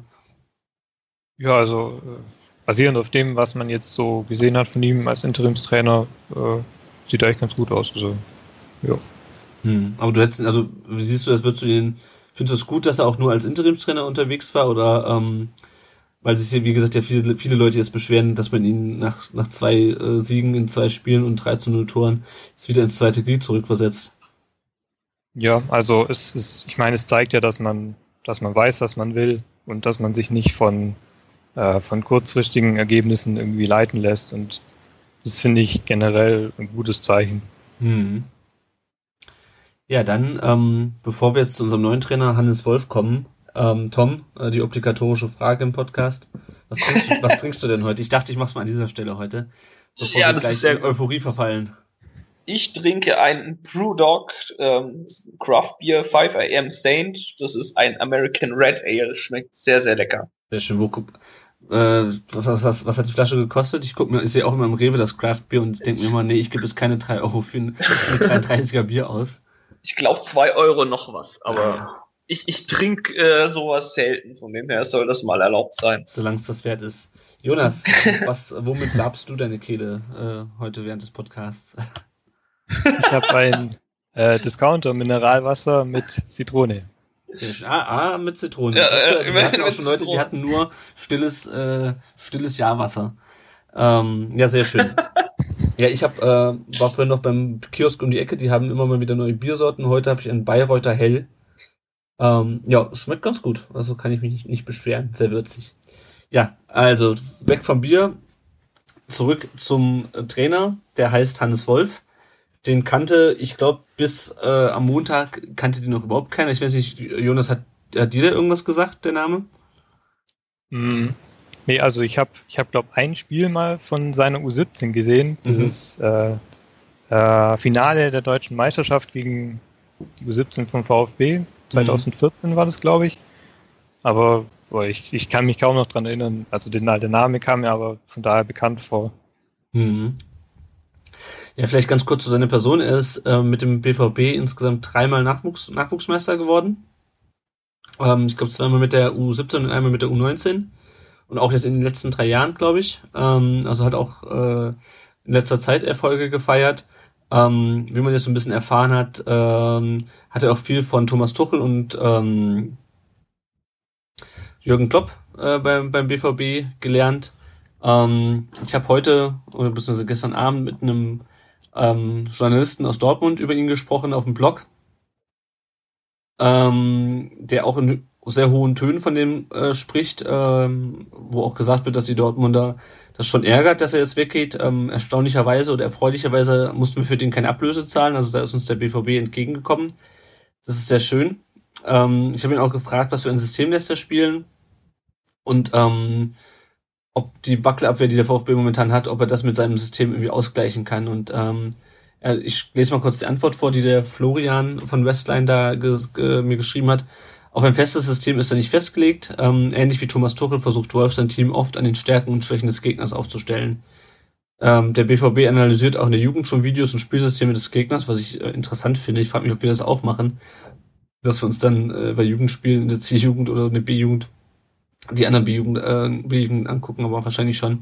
Ähm, dadurch soll eine gewisse Flexibilität entstehen, sodass man auf jede Gegebenheit eines Spiels reagieren kann. Ich habe die U19 des BVB häufiger im 4-2-3-1 gesehen, zuletzt aber auch in einem 4-1-4-1 oder sogar in einem System mit Dreierkette. Aber er sagt halt, er ist beim VfB nicht allzu tief im Thema drin, um da eine Prognose zu wagen. Genau, also er ist, äh, er scheint wohl auch gerne relativ offensiv äh, und ähm, äh, ja, mit sehr viel Energie zu spielen. Ähm, 4-2-3-1, 4-1-4-1, äh, so die Systeme, die er bei der U19 des BVB angewandt hat. Ähm, also ich kann zu ihm halt jetzt überhaupt nicht sagen, weil ich die U19 des BVB nicht verfolge. Ähm, kannst du da aus der Antwort noch irgendwas rauslesen, Jonas, also aus, aus den Spielsystemen oder aus dieser Flexibilität, die er anwendet? Also, was man halt, glaube ich, schon so ein bisschen rauslesen kann, dass er halt schon äh, Pressing spielen lässt, auf jeden Fall. Mhm. Das hat er auch, hat er auf der PK gesagt, äh, er will emotionalen, schnellen Fußball sehen und das deutet ja auch in die Richtung. Also das wäre so das, was ich davon ableiten würde. Ja. Ja, ähm, jetzt gibt's natürlich die Stimmen, die sagen, um Himmels Willen, die, wer ist das? Und äh, ist das nicht ein riesiges, äh, ziemliches Risiko? Ähm, sollten wir nicht lieber auf Nummer sicher gehen und nicht so Experimente machen? Ähm, ja, wie seht ihr die Verpflichtung von Hannes Wolf, Tom? Was meinst du? Ach so. Ich hatte ja Gistol eigentlich schon praktisch vorgestellt in unserem Sonderpodcast. Ich hab's mir auch für Nummer angehört Ähm. und dachte, oh, da lagen wir aber ganz schön daneben. Bin eigentlich ganz froh, dass es so nicht gekommen ist, ehrlich gesagt. Ähm, ich finde die Verpflichtung mutig, ähm, aber nicht dämlich. Also ich, ich glaube, das ist, das könnte echt ziemlich gut passen und ähm, bin relativ froh, dass Schindelmeiser ähm, ja die Eier in der Hose hat, äh, so einen Mann zu holen. Und ähm, ich glaube auch, dass Wolf ganz und gar kein Unbekannter ist, jetzt vielleicht so für, für uns gemeine Fans. Aber ja, wenn man da so ein bisschen sich umhört, auch mal YouTube-Videos von ihm anhört, ähm, also ich glaube, er ist in der Szene schon durchaus ähm, ja ein aufstrebender Stern. Das klingt jetzt furchtbar, aber ich, ich, ich glaube schon, dass der gekannt wird und ich glaube auch, dass er wirklich guter ist. Ähm, ja, hat selber lange gekickt, vielleicht so seine Geschichte kurz, so ein bisschen, was sich noch auf der PK aufgeschnappt hat, hat selber lang, lange gekickt, konnte dann nicht mehr wegen pfeifischen Drüsenfieber mhm. und hat sich dann ähm, ja der Sportwissenschaften verschrieben, also hat studiert, ist, ist auch ausgebildeter Sportwissenschaftler. Ein Laptop-Trainer also. äh, die, die bis zur Westfalenliga ähm, hochzuführen, war damals 25 und hatte natürlich dann auch deutlich ältere Spieler unter sich. Also er war dort Trainer dann. Mhm. Und ähm, also die, sein Werdegang gefällt mir schon ziemlich gut, muss ich sagen. Also ähm, ich glaube, ich, ich habe da echt ein verdammt gutes Gefühl mit ihm. Ich meine, das hatte ich jetzt, wie gesagt, die letzten äh, Jahre doch auch öfters mal, aber dieses Mal, dieses Mal, stimmt's. ähm, Nee, also ich sehe es wirklich sehr, sehr positiv. Ähm, und ich, ich, ich sehe auch nicht, dass es irgendwie ähm, ein Risiko ist. Ich, finde es auch positiv, dass er Leute wie Lengerek, äh, Ginczek und ähm, Großkreuz kennt zum Beispiel.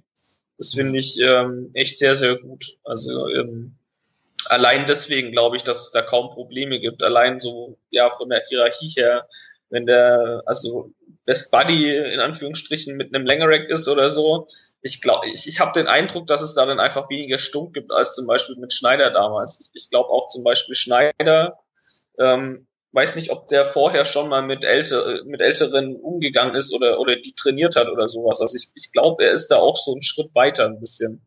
Ich habe ja. ein gutes Gefühl auf jeden Fall. Ja. Und Jonas, was sagt dein Gefühl zu Hannes Wolf? Ein hm, gutes Gefühl habe ich auch, äh, weil nämlich ähm, also normalerweise läuft es ja so, dass man diesen, diesen Pool hat von maximal fünf bis zehn Trainern, die irgendwie Bundesliga erfahren sind oder was, wo jetzt auch wieder so Namen wie Breitenreit und Gistol drin sind. Und irgendwie aus denen greift man dann einen raus. So. Also so wirkt es zumindest. Und deswegen, ähm, wenn man jetzt hingeht und einen Trainer holt, der, der gebunden ist, der im Nachwuchs arbeitet, und anscheinend hat man sich ja auch ähm, mit ausländischen Trainern befasst, was man so liest. Äh, das zeigt ja, dass man sich schon damit beschäftigt haben, was die können, ob die zu einem passen und so weiter. Ähm, deswegen finde ich das eher sogar weniger Risiko, als wenn man es hingeht und einfach irgendjemand holt, der einen, der einen guten Namen hat oder so, wie es anscheinend bisher immer so gemacht wurde. Hm. Ja, was ich auch, was ich auch positiv finde, ist zum einen, dass es nicht dieses typische Stallgeruch ist, diese, diese Stallgeruchverpflichtung, weil das wäre es nämlich ähm, bei Gistol wieder gewesen. Ja, da hätten die Leute erstmal gesagt, oh, um Himmels Willen, der ist doch damals mit Hoffenheim so gescheitert und dann hätten die nächsten aber gesagt, ah, aber der war doch früher Jugendtrainer beim VfB und hätten alle gesagt, ach na, dann ist ja gut. Ähm, deswegen bin ich ganz froh, dass es, ähm, also dass man von diesem Stallgeruch mal wegkommt. Ähm, auch Zorniger war ja im Grunde auch so eine Geschichte, der schwäbelt so schön ähm, und der war ja auch mal Co-Trainer von Markus Babbel und so. Ähm, das ist das finde ich schon mal schon mal sehr gut. Äh, ich, wie gesagt, das, ich finde es auch gut, wie du auch gerade schon gesagt hast, dass man einen Trainer irgendwie aus dem Vertrag wirklich rauskauft, beziehungsweise hier muss man ja nicht mal rauskaufen. Es ist auch eine mutige Entscheidung, aber ich habe irgendwie zum ersten Mal seit langem wieder das Gefühl, dass man beim VfB irgendwie weiß, was man macht. Ja? Dass man nicht irgendwie so den nächstbesten äh, aus diesem Pool, den du gerade beschrieben hast, äh, Jonas, rausgreift. Und das irgendwie ähm, entweder Gistol oder Breitenreiter oder Slomka ähm, oder so verpflichtet, weil die halt gerade keinen Job haben und weil die halt auch mal eine Fußballmannschaft trainiert haben, sondern dass man wirklich sagt, okay, äh, wir gucken uns an, was der kann ähm, und denken, dass das zu unserer Mannschaft und zu unserer Philosophie äh, und zu dem passt, was wir wollen. Ähm, und dann holen wir den einfach und ähm, das wird zwar schon so gemunkelt, aber so richtig kommt es auch erst kurz vorher raus. Ich fand das Interview äh, mit ähm, Schindelmeiser und dann mit Großkreuz nach dem Braunschweig-Spiel gestern bei Sky ganz interessant. Ich weiß nicht, ob das einer von euch gesehen hat wo dann Schindelmeiser direkt nach dem Abpfiff gefragt wurde, ja, wie ist denn das mit dem neuen Trainer? Und Schindelmeiser meinte, naja, jetzt freue ich mich erstmal über den Sieg und dann werden wir was zum Trainer sagen. Und dann wurde äh, Großkreuz, ähm, der ja nur, wir wissen auch nicht unbedingt die hellste Leuchte äh, am Weihnachtsbaum ist, gefragt, ja, äh, was, wie finden Sie den Hannes Wolf? Und der meint so, oh ja, die finde ich, finde ich gut, äh, ich freue mich. Und hat er plötzlich gemerkt, dass er sich schon so ein bisschen verplappert hatte und dann hat er noch ein bisschen was über den gesagt und am Ende, ja, also wir, wir, wir, wir freuen uns alle. Und da war es im Grunde ja schon klar, dass er, dass er es wird und dass er dann auch ähm, kommt und ähm, ja, dann hat er die VfB-Pressestelle noch nach dem Braunschweig-Spiel nochmal extra Schicht geschoben und hat es dann noch äh, bekannt gegeben, also wie das alles so läuft. ähm, das finde ich gut, also der Trainer ist weg, der äh, man sagt hier, Olaf Jensen, mach das bitte für so, so lange, bis wir den Trainer äh, gefunden haben, so wie ich das, äh, so wie das äh, Jan Schindelmeister in der PK heute gesagt hat, haben die wohl auch direkt schon am Freitag die ersten Gespräche äh, mit äh, Wolf geführt. Das heißt also, ähm, da ging schon direkt los und ähm, ja, also ich bin äh, eigentlich ziemlich zufrieden äh, mit, mit der Personalentscheidung. Ähm, ich denke, das könnte sehr, sehr interessant sein. Ähm, sehr, sehr, ähm, ja, also das könnte echt mal was ganz Neues beim VfB sein, weil es ist, er ist auch, glaube ich, der, der jüngste Trainer, äh, zumindest in der jüngeren VfB-Geschichte. Ich habe nochmal nachgeguckt, Thomas Schneider war damals 41, äh, als er bei uns war. Ähm, ja, der VfB geht mal ganz neue Wege, verlässt mal die ausgetretenen Pfade und das finde ich furchtbar spannend und ähm, ich hoffe für uns alle, dass das gut geht, weil das würde mich wirklich freuen, wenn der VfB einfach mal so eine Entscheidung trifft und sagt, so, jetzt holen wir uns den äh, A-Jugend, den deutschen A-Jugendmeistertrainer ähm, und steigen mit dem auf. Äh, passt auch zu Schindelmeisers Linie, dass er halt auch langfristig äh, äh, an, den, also an die langfristigen Ziele des VfB denkt und nicht äh, an, die, an das kurzfristige, wie es vielleicht ein bisschen bei, bei Lukai der Fall war. Ähm, ich hoffe halt einfach, dass das jetzt am, äh, am Freitag in Bochum, wo ja Wolf übrigens auch herkommt, wo er geboren ist, dass es da gut geht, dass wir da gleich gewinnen, ähm, damit nicht gleich schon wieder die Diskussionen losgehen ähm, nachdem wir jetzt so äh, Würzburg verloren hat, gegen Union Berlin äh, auf Platz zwei auch äh, stehen bis Freitag. Ähm, ja, also ich, ich, ich bin sehr positiv gestimmt. Ähm, wie gesagt, ich habe mal wieder das Gefühl, dass man beim VfB irgendwie weiß, was man macht und auch mal irgendwie bereit ist, äh, ja, keine Ahnung, ein Risiko zu gehen, aber halt auch irgendwie ähm, auch sich was dabei gedacht hat. Ja, also ich bin, was die, was die Trainerentscheidungen angeht, sehr, sehr zufrieden. Gibt es von euch noch was zum Thema ähm, zum, zum Thema Trainer zu sagen? Also wir hatten eine, ich kann vielleicht noch kurz eine Hörerfrage vorlesen. Der Christoph Bahr bei Twitter unter @thisisgritz ähm, hat geschrieben, kennt der VfB taktisch, also der Jonas, den Wolf und seinen Spiel, Spiels, Spielstil, ähm, sein, seine Meinung dazu. Ich denke mal, das hatten wir jetzt schon ähm, ziemlich ähm, gut besprochen. Ähm, sein Spielstil kennst du jetzt noch nicht, aber deine Meinung hast du, glaube ich, auch schon dazu gesagt. Genau. Sei, sei denn, du möchtest dem noch etwas hinzufügen. Nö, habe ich alles gesagt, was ich weiß. Sehr schön. Habt ihr jetzt noch was zum Sportlichen, bevor wir zu anderen Themen im Vereinsleben übergehen? können gerne weiter. ich höre zustimmendes Schweigen. Ähm, ja, dann können wir vielleicht noch mal kurz äh, zum Abschluss vom inhaltlichen Teil unseres Podcasts auf die Mitgliederversammlung und den Präsidentschaftskandidaten eingehen. Mitgliederversammlung ist am 9. Oktober. Ähm, der VfB hat jetzt letzte Woche Satzungsänderungen äh, verschickt, die offensichtlich auch nur im Blog abgestimmt werden können. Ähm, ja, ich bin mal gespannt. Also, was so ein bisschen rausgehoben wird, ist, dass demnächst auch ab 16 gewählt werden äh, kann. Oder dass der Vorschlag von denen ist, dass man auch ab 16 bei der, bei der Mitgliederversammlung wählt und dass auch Abwesende wählen können. Ähm, das waren so die, die größten Änderungen. Ähm, wie, wie seht ihr das, die Wahl mit 16 und die Wahl für abwesende Mitglieder? Wahl mit 16 finde ich eigentlich ganz cool. Ähm, Abwesende weiß ich nicht, ehrlich gesagt. Das ist mir ein bisschen, also warum sollte man abwesend wählen können? Das ist so, wem, wenn einem das wichtig ist, dann hat man halt auf der MV zu erscheinen und fertig, so ungefähr. Also, ja, ist halt zweischneidig. Einerseits ist es cool, weil ähm, die Entscheidungen auf einer breiteren Basis äh, getroffen werden. Auf der anderen Seite ist es aber auch nicht so cool. Also dann hast du irgendwie die, äh, eine Familie, die äh, zu viert Mitglied ist und der Vater haut dann halt vier Stimmen raus, äh, wie er denkt und ähm, ja, ich weiß nicht, also da ist dann ja auch nicht unbedingt sichergestellt, dass das so der Einzelne wirklich abstimmt und so weiter. Ähm, ja, ich finde es nicht so cool. Mhm. Jonas, was meinst du zu den, also es ist nur ein Teil der Satzungsänderungen, aber so die, die mir am meisten ins Auge gestochen sind?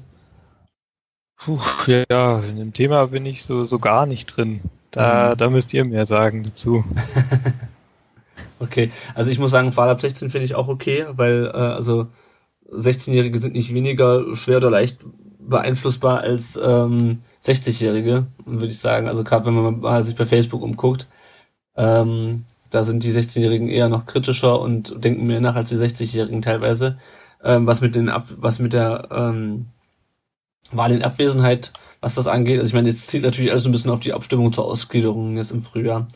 Ähm, das finde ich geht eigentlich gar nicht, weil ich meine, selbst im Bundestag sozusagen so das Leitbeispiel für demokratische Abstimmungen. Ähm, da kannst du auch nicht abstimmen, wenn du, wenn du nicht da bist. Und auch, äh, wir sind ja beide Mitglied im Fanclub, Tom. Auch da kannst du nicht, äh, wenn ja. du nicht da bist, dann bist du halt nicht da. Ja? Also ich finde das schon ziemlich, das finde ich relativ grenzwertig. Ähm, ich habe mir diese ganzen Satzungsänderungen schon mal angeschaut und ich denke mal, ich werde äh, jetzt in den zwei Wochen, die wir noch bis zum 9. Oktober haben, äh, nochmal einen Blogpost dazu verfassen, wo ich das nochmal so ein bisschen aufdrösele. Vieles sind Kleinigkeiten, äh, aber manche Sachen sind halt auch relativ äh, weitreichend, wie das jetzt. Dann nochmal zum Thema Wolfgang Dietrich. Ähm, es gibt jetzt verschiedene Dialogveranstaltungen. Der hat sich mit dem Fanausschuss getroffen ähm, und mit den, mit den Vorsitzenden der Fanclubs. Da wird vom VfB gerade eine ziemliche ähm, ja, Wahlkampf-Marketing-Kampagne gefahren. Wie wir das finden, dass es nur einen Kandidaten gibt, darüber hatten wir ja schon gesprochen. Ähm, was ja immer noch angesprochen wird, ist diese Geschichte, dass er immer noch Minderheitenaktionär ist bei einer Firma, die wiederum äh, den ersten FC Heidenheim und Union Berlin finanziell unterstützt. Ähm, der Dietrich antwortet darauf dann immer, ähm, wenn er Geschäfte mit dem VfB machen wolle, dann äh, wer hat einen anderen Weg gewählt.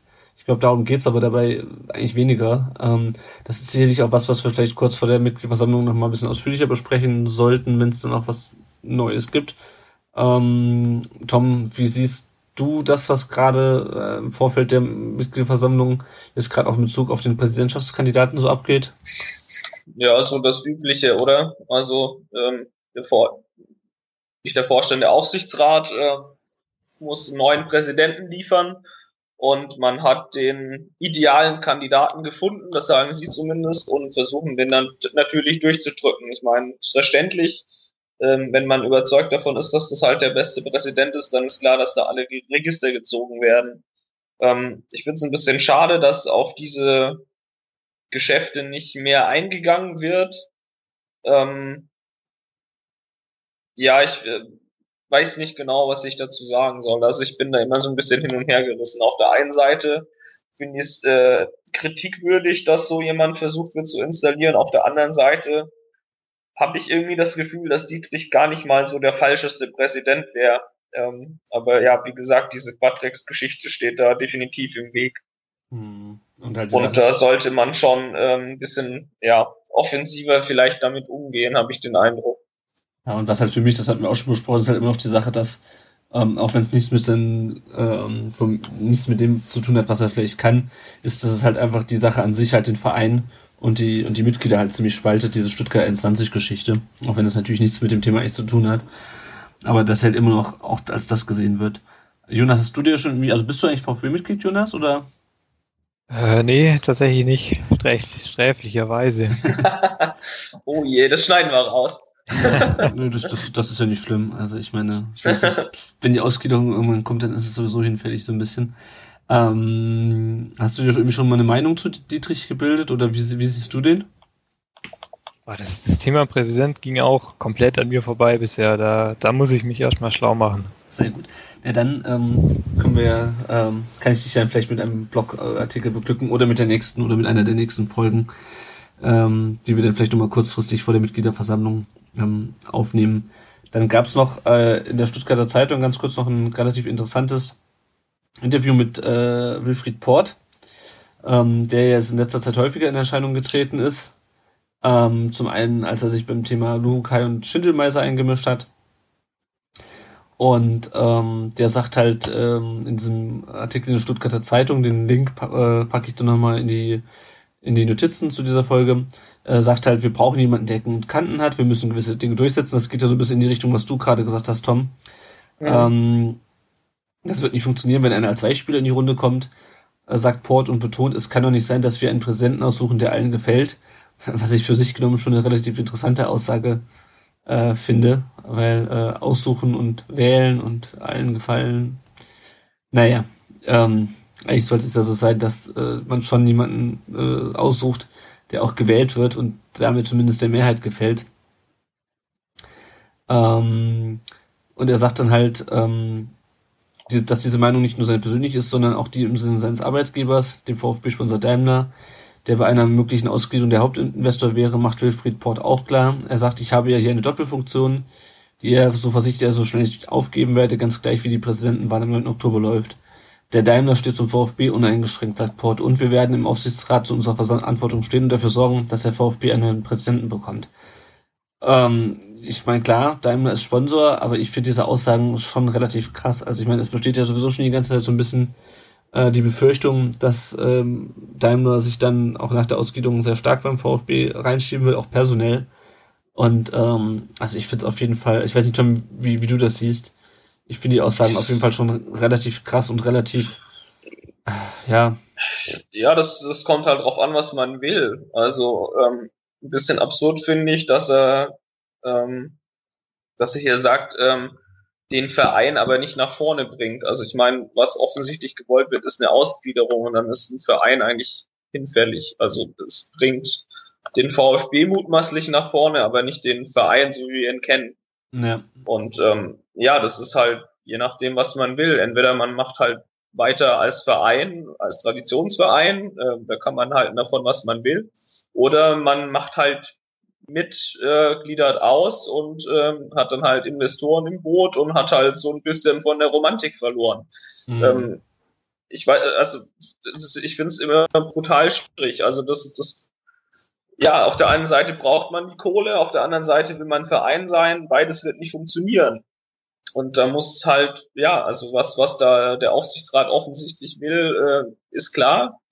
Und dann muss man halt, ja, checken, was die Leute wollen. Entweder weiter mitmischen in, in den großen High-Top, nicht als Verein oder, äh, ich meine, ja, als, als äh, ausgegliederte Kapitalgesellschaft oder was. Oder halt weiter als Verein und dann vielleicht ein bisschen weiter unten oder sich andere Wege überlegen, an mehr Geld zu kommen oder wie auch immer. Also ich mhm. finde es schwierig, aber die, die Aussagen sind auf jeden Fall ähm, vorsichtig ausgedrückt nicht sehr demokratisch. Ja, und ich finde einfach, also klar, ist Daimler ein Sponsor und ohne Sponsoren geht's heutzutage nicht mehr, aber ich finde dann doch schon, dass man da schon eine ziemlich starke Symbiose eingeht mit, äh, mit Daimler. Ähm, ja, also ich bin da mit, den, Aus mit den Aussagen nicht so ganz äh, zufrieden. Ich finde die eigentlich eher erschreckend. Ja, ich auch, aber also ich glaube nicht mal, dass Daimler da das Schlechteste wäre, aber ja, das ist halt so grundsätzlich. Ja, ich, ne? ich finde halt generell diese, diese ähm, Investiererei in Profifußball halt ein bisschen scheiße. Das mag altmodisch sein, aber ich finde es halt irgendwie nicht cool. Hm. Und ähm, ja, also man sieht es ja jetzt vielleicht ein kurzer Schwenk zum HSV, wenn ich sehe, dass die äh, gegen RB Leipzig demonstrieren, da kriege ich einen Lachanfall. Also das ist ein Witz. Ich meine, da, da, das ist vielleicht nicht so schlimm, weil da jetzt nicht unbedingt ein Unternehmen dahinter ist, sondern nur, in Anführungsstriche ein Investor, der Kühne. Aber im Prinzip hat der das Sagen. Der hat 30 Millionen springen lassen jetzt diese Saison, Hamburg verkackt gerade ohne Ende. Und wenn der Papa Kühne sagt, ähm, ich habe aber jetzt kein, keine Lust mehr auf den schönen Bruno, schmeißt ihn mal raus, dann wird das gemacht. Und das, ähm, das hat halt mit Vereinen irgendwie nicht mehr viel zu tun. Also dieses Zusammengehörigkeitsgefühl und so weiter, was da alles so dazugehört. Mhm. Wenn man das in der Größe überhaupt noch so sagen kann, das sei jetzt mal dahingestellt. Aber also ich, ich sehe es einfach sehr, sehr, sehr kritisch und ich habe eigentlich keine Lust drauf, habe aber das Gefühl, dass wenn der VfB ähm, ja zumindest oben wieder angreifen will in der Bundesliga, dass es fast notwendig ist. Also mir fällt zumindest keine Alternative ein, um wirklich an viel Kohle zu kommen. Aber ich bin auch nicht so in, im Metier vielleicht. Vielleicht gibt es da ja coole Sachen, ich weiß es nicht. ich denke mal, das ist noch eine Diskussion, die wir vielleicht nochmal an einer anderen ähm, Stelle auch führen müssen. Ja, genau. Gut, dann würde ich sagen, dann kommen wir jetzt zum Spieler der Folge Nummer 13. Ähm, Jonas und äh, für Jonas und für die, die es vielleicht noch nicht kennen, ähm, beim VfB gibt es seit der Saison 1995, 96 feste Rückennummern. Davor wurden die Spieler einfach durchnummeriert von 1 bis äh, 11 auf dem Platz. Ähm, und wir suchen jede Folge den Spieler der letzten 20 Jahre dementsprechend, also seit 1995, 96 dessen Rücknummer mit der Nummer der Folge korrespondiert. Ähm, also den best, die beste, in diesem Fall die beste Nummer 13 der letzten knapp 20 Jahre. Ähm, da haben wir dieses Mal eine recht illustre Runde. Ähm, für alle, die das super interessant finden, der Hinweis, auch ihr ähm, Hörer, Leser könnt ähm, über die Nummer 13 abstimmen. Ähm, es wird wie immer zusammen mit dem mit der Folge gibt es auf unserem Blog und auf www.rundumdenbrustring.de die Möglichkeit für eure Nummer 13 zu stimmen. Ähm, wir haben auch auf unserer Webseite eine Übersicht über die verschiedenen äh, Inhaber der jeweiligen Rückennummern. Die habe ich nach der letzten, nach Abschluss der letzten Transferperiode noch nicht geschafft zu aktualisieren. Das wird aber bald aktualisiert. Das heißt, ihr habt dann auch bald die Spieler der aktuellen Mannschaft mit ihren Rückennummern dort drinnen. Ja, Tom, ich würde sagen, ähm, stellen uns einfach mal die Nummer 13 der letzten 20 Jahre vor, beginnend vielleicht mit 1995 und sag vielleicht nochmal ganz kurz was zu den, ähm, zu den einzelnen Spielern. Natürlich. Anfangen tun wir mit Günther Schäfer, war von 95 bis 98 beim VfB, ist jetzt auch immer noch beim VfB. Ich wollte gerade sagen, der war wahrscheinlich schon vor beim VfB, als, hatte äh, Nummer dann. Genau, nämlich als Teambetreuer, also ich weiß gar nicht, ob er irgendwann mal weg war, äh, kein Plan. Ich glaube nicht. Wahrscheinlich war er schon seit, oder ist er seit 95 einfach da. Dann äh, Sasa Markovic, 98 bis 99, ähm, hat vier Spiele und Tor für den VfB geschossen und ging dann recht schnell dann äh, nach Budapest und Mazedonien und hat dann 2007 auch äh, seine Karriere beendet. Kann mich an den ehrlich gesagt überhaupt nicht erinnern. Ich auch nur vom ähm, Namen her, weil es der Beginn meiner Fankarriere ja, war. Total. Dann kommt Heiko Gerber, den hatten wir heute schon von 99 bis 2000, ähm, hat auch bei uns schon die Wahl zur Nummer 12 gewonnen, ist Nachwuchstrainer und war bis Dienstagabend Co-Trainer. Wie kam das denn zu der zweiten Nummer? Hatte der vorher eine andere, oder? Die? Der, der, der hat gewechselt. Also man müsste, ah, okay. mal, man müsste vielleicht mal gucken. Äh, warte, ich kann es dir vielleicht gerade beantworten, wenn wir auf unsere Seite gehen. Ähm, der hat dann einfach die Nummer mit wem anders ähm, getauscht, wahrscheinlich. Äh, weil irgendwer den Verein gewechselt hat, so wie es der Großkreuz jetzt die 19 geholt hat. Hm. Äh, der, genau, der hatte die 12 von 2000 bis 2007, also relativ lange. Ähm, Ah, okay. Und die 13 hat er dann äh, nur übergangsweise in dem ersten Jahr gehabt, weil ähm, von 98 bis 2000 noch der Ke Jens Keller die 12 hatte. Mhm. Und ähm, da musste dann halt ähm, Heiko Gerber auf die 13 ausweichen. Okay, dann geht's weiter mit Christian Tiffert von 2000 bis 2006. Ähm, ja, Tiffert halt kennt, glaube ich, jeder. Hat sich nie richtig durchgesetzt, war zwischendurch in Duisburg, Lautern und Seattle und spielt seit 2015 in Aue. Ja, den werden also, wir dieses Jahr wiedersehen. Werde man, äh, ist er Stammspieler? Das weiß ich gar nicht. Ja, doch. Ah, okay. Habe ich auch überhaupt nicht mitbekommen. Ähm, okay, nächster in der illustren Runde ist Pavel Pardo. Muss man, glaube ich, überhaupt nichts zu sagen. War von 2006 bis 2008 da. Brutal wichtiger Baustein äh, der Meistermannschaft. Äh, ging dann wieder nach Mexiko zum Club Amerika hat äh, mittlerweile seine Karriere beendet und man kann ihm auch auf Twitter folgen, glaube ich. Äh, ist auch immer wieder mal was dabei. Ach ja, cool. Äh, zum VfB. Also cooler Junge, ähm, äh, definitiv Idol meiner Jugend. Ähm, dann als nächster kommt äh, Timo Gebhardt. Krasse Bruch, ehrlich gesagt. äh, von 2009 bis 2012. Kam von 60 damals als Talent, hat sich nie richtig durchgesetzt. Ähm, war, glaube ich, immer eher lieber in der Disco. ähm, auch später dann bei Nürnberg, Bukarest, jetzt bei Rostock. Ähm, ja, ich glaube, bei ihm hat's ähm, im Kopf einfach nicht gestimmt für, für Profifußball, sage ich mal. Mhm. Um das jetzt mal ein bisschen krass zu sagen. Ähm, danach dann Mamadou Ba von 2012 bis 2013, kam von Racing Straßburg hat sich auch nie durchgesetzt, spielt jetzt wieder in Straßburg, kann ich mich auch noch dran erinnern. Ähm, dann Oriol Romeo 2014 bis 2015 ist mittlerweile beim FC Southampton und kam damals von Valencia als Laie und ja, seit dieser Saison dann Jens Kral, Ersatztorwart, ähm, war bei Fürth und Hoffenheim, kommt eigentlich aus Stuttgart, also so der typische Ersatztorwart mit Stallgeruch. Mhm. Ja, das sehr war's. Schön. Ja, sehr schön. Ähm, dann wollen wir mal unserem Gast den Vortritt lassen. Ähm, Jonas, du hast dir das angehört.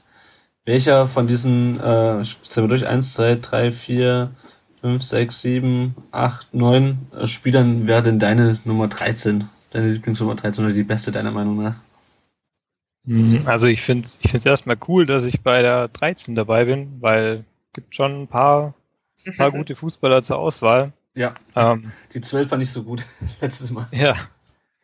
Ähm, also ich bin ja, ich bin großer Romeo-Fan, als glaube ich einziger so ziemlich äh, beim VfB, äh, weil also es ist halt ist ein toller, wirklich toller Sechser, finde ich. und auch charakterlich äh, top, was man so mitbekommen hat. Hm, das muss ich auch sagen. Also ich folge dem auch immer noch bei Twitter und bei Facebook. Der ist, glaube ich, echt korrekt, der Romeo. Ja. Und äh, also zu Günther Schäfer kann ich nicht so viel sagen, war leider vor meiner Zeit. Ähm, aber also insgesamt gibt es für mich keinen Weg vorbei an Pavel Pardo, weil der hat so unfassbar viel vereint, was man sich von einem Sechser wünscht und der, das wäre mein Spieler, den ich da wählen würde. Mhm. Ja, ich habe auch ein bisschen hin und her überlegt ähm, zwischen äh, Sasa Markovic, äh, Mamadou Bar und Timo Gebhardt. Nee, Spaß. ähm, also Heiko Gerber ist natürlich auch, äh, finde ich natürlich auch ganz toll. Der hat aber eigentlich schon die Nummer 12 gewonnen, hat die auch länger getragen. Deswegen, ähm, so putzig ich auch irgendwie Christian Tiffert finde, geht bei mir eigentlich auch kein Weg, obwohl er die Nummer nie so lange, nicht so lange getragen hat, äh, an Pavel Pardo. Äh, einfach weil das so ein, ja, so integraler Bestandteil der, der Meistermannschaft war und auch so ein furchtbar wichtiger Spieler. Ähm, ja, deswegen, also ist bei mir eigentlich relativ eindeutig Pavel Pardo. Tom, wer ist deine Nummer ja, 13? Dem ist nichts hinzuzufügen. Definitiv Pavel Pardo. Sehr schön. Ja, dann haben wir uns, glaube ich, geeinigt. Ähm, Pavel Pardo ist von unserer Seite her die Nummer, äh, die, der Spieler der Folge 13. Äh, wie gesagt, wie ich eben schon angekündigt habe, auch ihr könnt darüber abstimmen. Ihr habt dann eine Woche Zeit ungefähr, um abzustimmen und äh, mal schauen, ob da ein anderes Ergebnis rauskommt. Und bald auch äh, habt ihr die aktuelle Liste auch wieder auf der Webseite. Ja, dann sind wir schon fast am Ende unserer Folge heute angelangt. Kurz noch äh, aufs Tippspiel eingehen unter www.kicktipp.de slash äh, rudb könnt ihr mit uns die zweite Liga tippen. Ähm, bist du auch schon angemeldet, Jonas? Bist du, bist du äh. Das kommt alles nee, raus. gar nicht. 18. Nee, das, ich, ich, ich finde es nur VfD Leaks, wir decken auf. Vertikalpass 2.0, ey. Ja, genau. ähm, vielleicht kann, also morgen ist ja noch ein Spiel. Die zweite Liga lässt es sich ja nicht nehmen, selbst unter der Woche Montagsspiele äh, zu machen. Also morgen spielt noch Pauli gegen 60.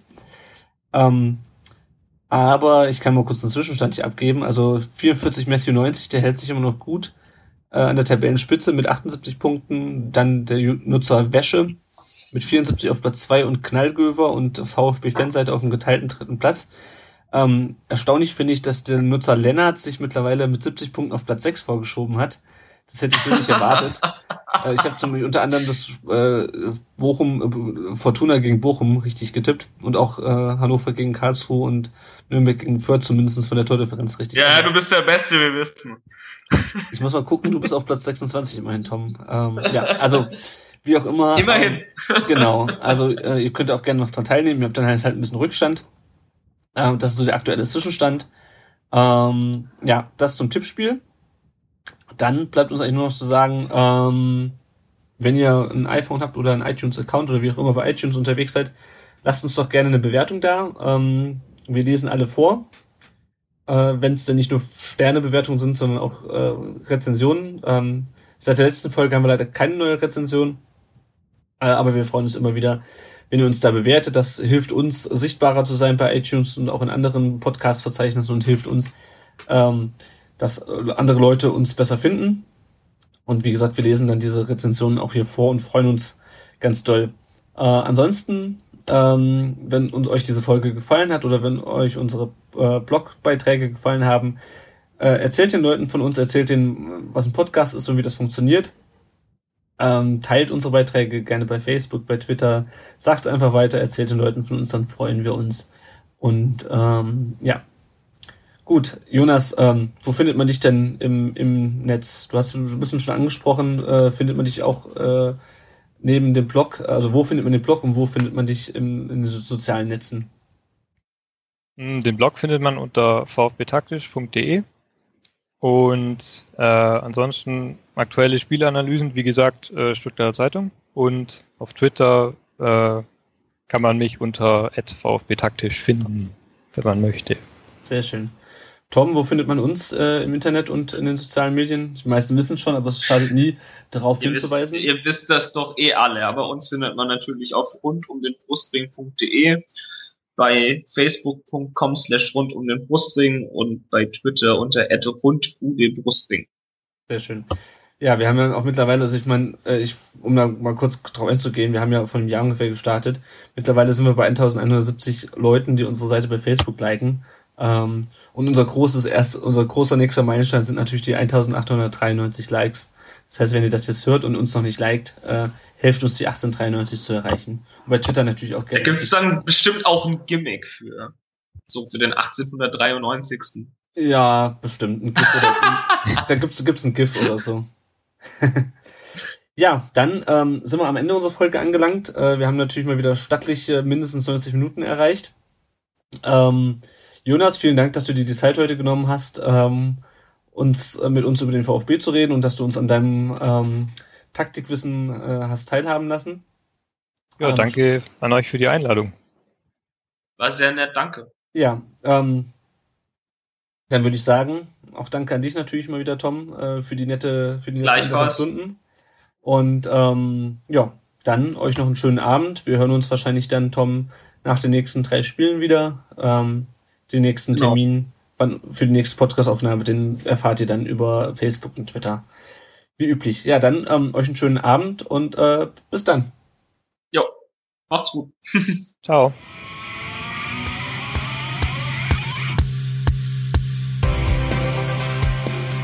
Rund um den Brustring. Der VfB Stuttgart Fan Podcast.